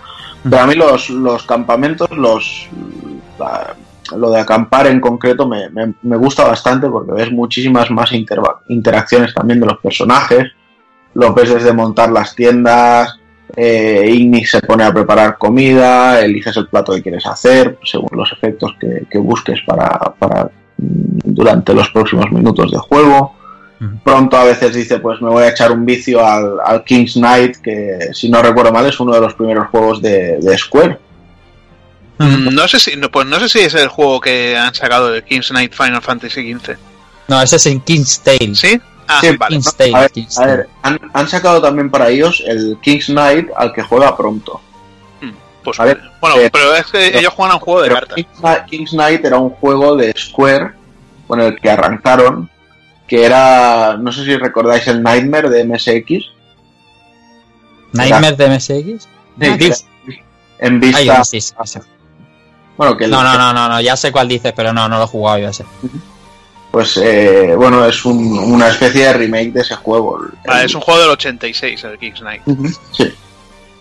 Y no sé, son, son muchos detalles que yo le, le veo muy guays. Entonces, Sí, el Bueno, tema de la joder. cocina, el tema de la cocina está muy bien también, ahora que lo has traído, ¿sabes? El tema de la cocina de subir los stats a tope durante un tiempo está muy guay. La cocina está muy bien, pero lo que para mí es una locura es la pesca. O sea, han tirado, han tirado de, de todo lo que han hecho bien con- en Final Fantasy XIV, en el tema de los oficios de pesca y tal. Y es que tienes una cantidad de opciones que si ahora le pongo este tipo de sedal, ahora le cambio el cebo porque en esta zona hay estos pescados y no les gusta este cebo, sino que les gusta este otro tipo. Eh, bueno, el hilo porque si busco una presa grande para que no me rompa la caña. Bah, Al final dices, joder, eh, ya de por sí tienes 100 tipos de pescados diferentes, creo que eran, pero claro, algunos están solo en unas zonas, etcétera, etcétera, y bah, al final el, minijuego se convierte en un juego que le, le tienes que echar un porrón de horas, por eso yo estoy en 23, 24 horas y estoy en el quinto capítulo, y no sé cuántos capítulos son, pero he visto gente que se ha pasado el juego con menos horas de las que yo llevo. Y tampoco Sí. estoy haciendo todas las misiones secundarias ni nada, simplemente voy jugando pues a mi ritmo, a gusto. Incluso ha habido algunas misiones principales que he enlazado dos o tres seguidas sin pararme a hacer nada de por medio ni batidas de cazas porque simplemente Porque te apetece, porque te, te, te seguir un poco el hilo de, de la historia. Claro. Entonces lo, lo veo un poco un poco de el juego te lo permite. Y eso es un- una de las cosas que en los análisis anteriores, en los de día de salida, no se pueden tener en cuenta, como decía un poco en el de Variando, porque el ritmo del juego no es el que tú quisieras, es un ritmo que te... Coño, que necesitas pasarte el juego y, y- y a lo mejor es, hay que jugarlo como lo estás jugando tú o como lo he jugado yo, un poquito más, más pausado, en ocasiones pegar un tirón en la historia porque, porque el juego lo pide, porque el juego te, te lleva un poco de la mano en ese aspecto y te permite volver a este mundo abierto a hacer el, el chorra cada vez que quieras. En fin, chicos, yo creo que lo podríamos ir dejando. Eh, Pasa que yo no me puedo guardar porque es un. Hay cosas, o sea, el, el juego tiene un fallo gordo, un fallo a nivel narrativo muy importante. Em, El, el juego cuenta muy mal las cosas y hay cosas que da por supuestas que no debería hacerlo. Por lo, primero, por lo que tú has dicho, el proyecto Transmedia, el, el Kingsley y Brotherhood se me hace absolutamente necesario. Pues si no, no, no, no, no, no sitúas la, la historia, no sabes qué, por qué por qué estás eh, de viaje, ni, ni por qué te acompañan estas personas. Eso se me hace fundamental. Y luego hay cosas que el juego al principio plantea como importantes, enemigos, eh, tramas, que luego resultan resueltas en cuatro líneas de texto y eso no está bien. O sea, es, dice Hajime Tabata que están trabajando para implementar cinemáticas y resolver ciertos personajes de otra manera, pero es verdad que no, no está contado como debería estar contado. Eh, hay gente que dice, nosotros no nos merecemos este Final Fantasy, no merecemos un Final Fantasy que cuente mejor las cosas. Bueno, tú te mereces un pimientón, te, te mereces. Pero hay que criticarle al juego lo que tiene de malo y lo tiene. No, no es un juego perfecto ni muchísimo menos. Y, y el, el, gran hándicap del juego está a nivel narrativo. Conforme avancéis en la historia lo iréis notando, pero es algo que se le puede llegar a perdonar. Porque jugablemente aporta tanto. Y, O sea, la, la sensación al, al, terminarlo y al poder seguir es tan buena la que te deja que hacía tiempo que no pasaba con Final de decir, vale, tiene un montón de fallos, sobre todo a nivel narrativo, pero se los puedo perdonar porque me lo estoy pasando de puta madre. Que al final es lo que nos importa, ¿no? Jolín, te estás pasando 50 horas jugando a un juego, o 60 o 70, y, por una calva narrativa vas a decir, pues vaya mierda, como se está oyendo tanto. Yo creo que no. Yo creo que. Además, lo bueno es que se están poniendo en situaciones, están diciendo, ok, nos hemos dado cuenta de que hay este problema, eh, lo sentimos chicos, pues estamos trabajando en, en, arreglarlo y ya le meteremos eso, más cinemáticas, más tal, más cual, lo explicaremos mejor. Y, y además.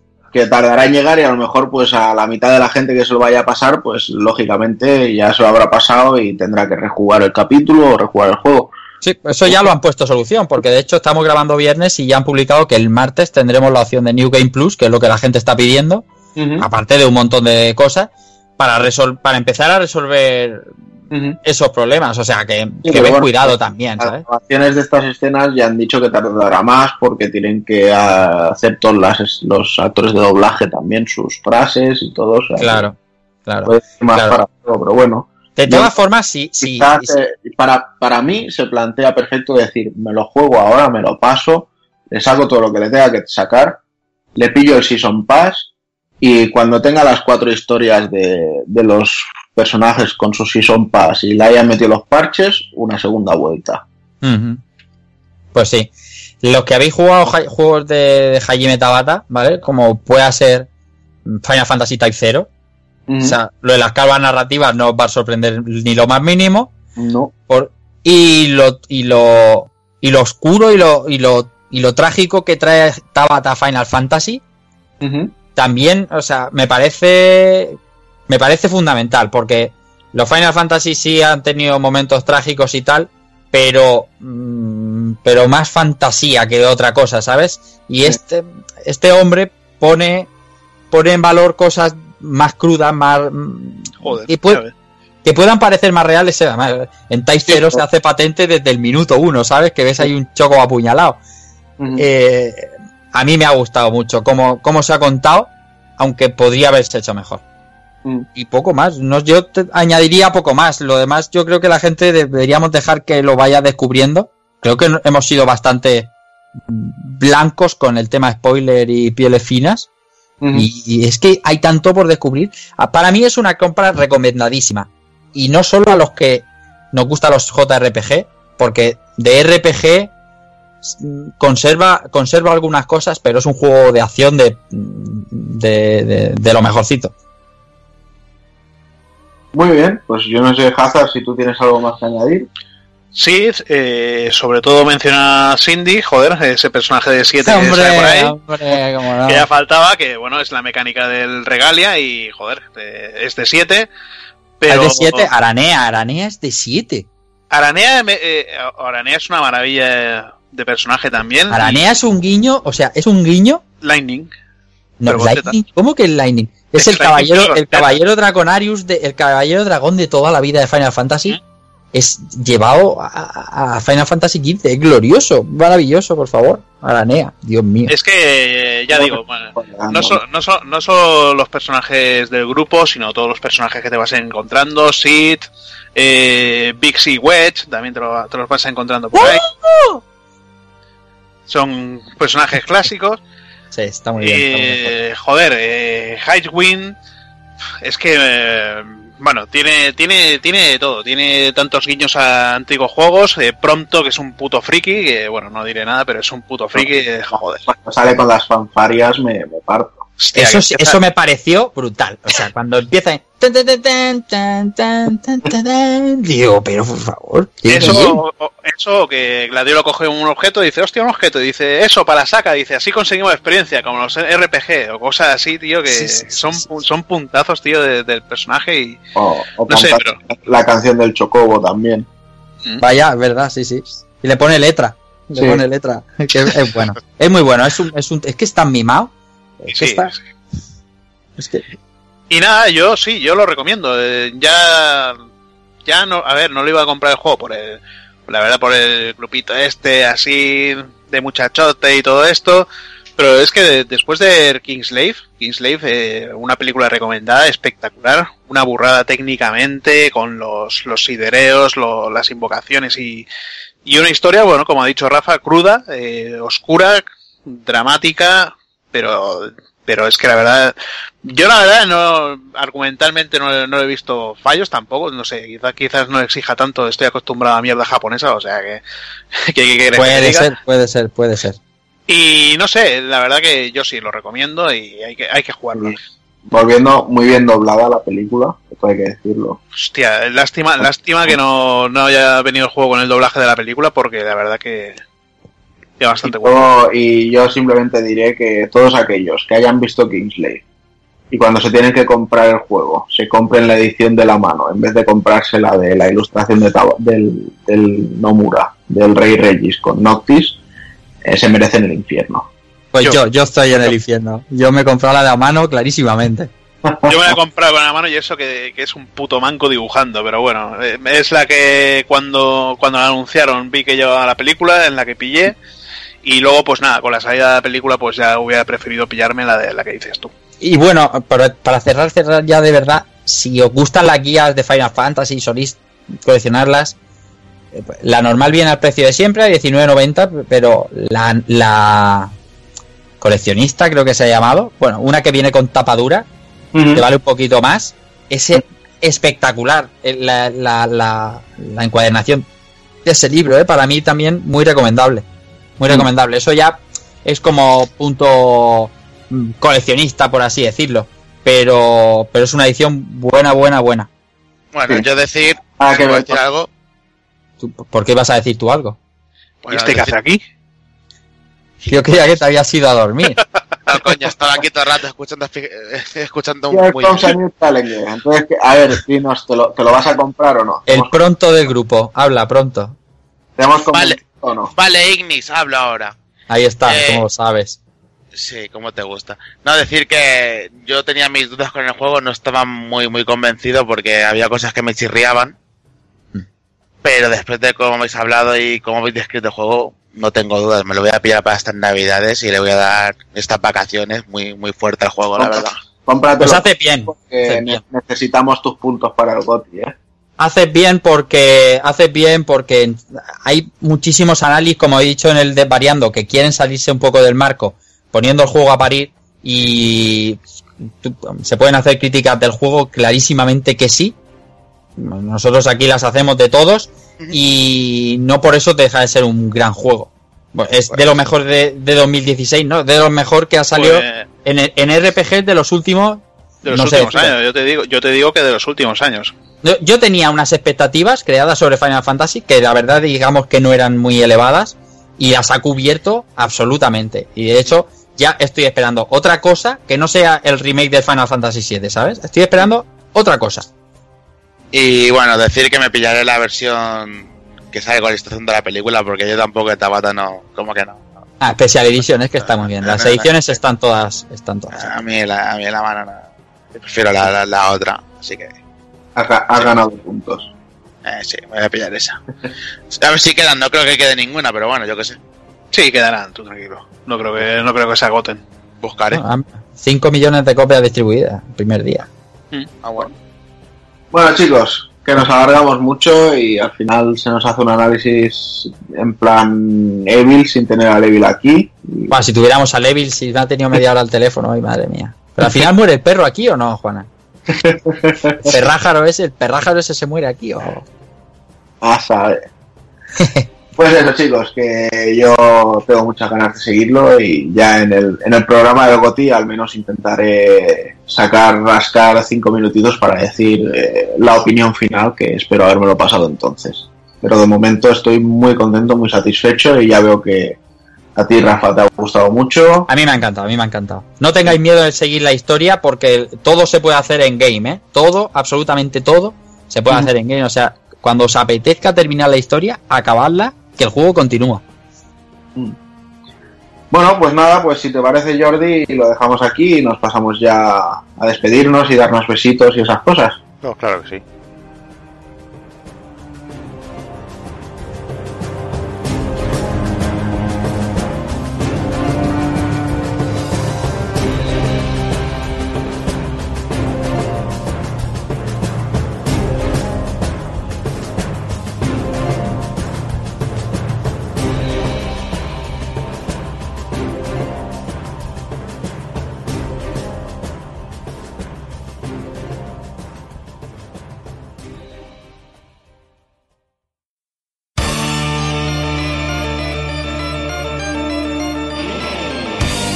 Recuerda, si no te mola ser un calamar y quieres estar bien informado, pásate por el blog pulpofrito.com. También puedes seguirnos en Twitter y Facebook.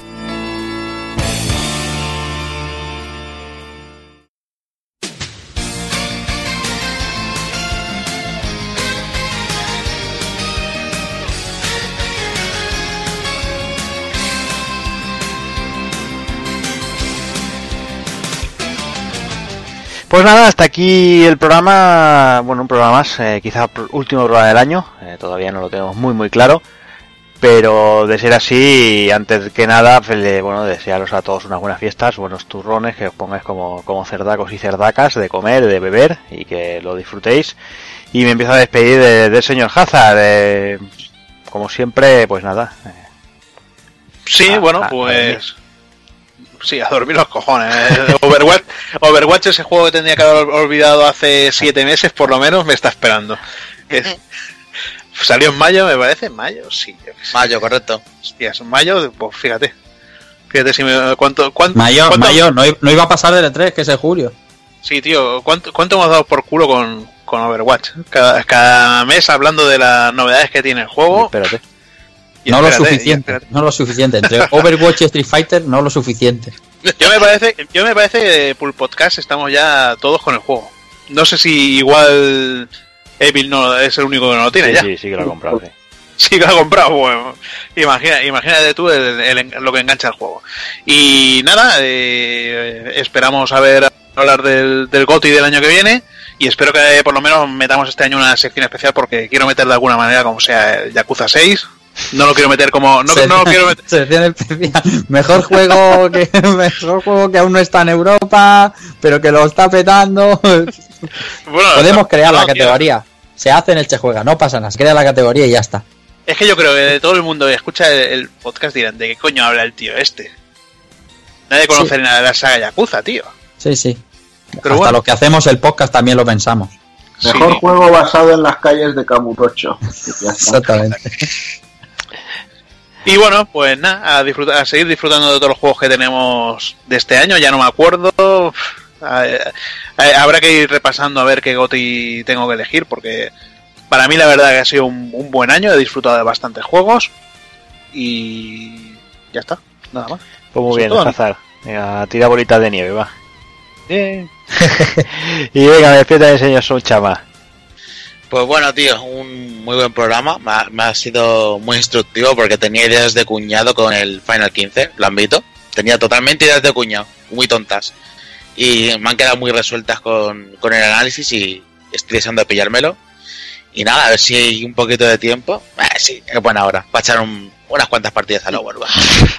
Yo, yo solo te digo que lo que lo que siempre haces eso de repasarte mil análisis de, de páginas Sí, por desgracia, opinión, por desgracia, es verdad, es verdad. es, es una mierda. No, No sé, Pero, fíjate de la gente que confíes y a tomar por Ya. culo. O, O cómpratelo Y- porque diga, hostia, este juego me atrae. Te lo compras, si no te gusta, pues no te Y te, voy a gusta. decir una co- te voy a decir una cosa. Mm, Era de gente que me fiaba y voy a tener que empezar a hacer limpia de la lista. Así que sí, tienes razón que a veces hay que abrirse un poco más y hacer un poco de limpia porque veo que tenía ideas de cuñado y que no. ¡Cuñado! Sí, sí, de cuñado. Pues nada, ves encargando Pues Final. Fantasy o buscando Ya ves, uno con una portada de verdad. sí, sí, este mismo. Oiga, son. Hablamos Venga, vemos, tío. en el próximo. Y bueno, también me despido, señor Rafa Valencia. Pues nada, un placer como siempre y más hoy con un juego como el que hemos traído, con el que he disfrutado tantísimo y lo que me queda, porque aunque esté terminado eso, eso aún queda, es un juego que, que no, que no para. Y, contento porque se acaba un año que para ser la generación de los refritos, la generación de la PlayStation 3 y medio o la no sé, yo estoy disfrutando una barbaridad con todo lo que va saliendo. De hecho, creo que estoy comprando más juegos de los que estoy jugando.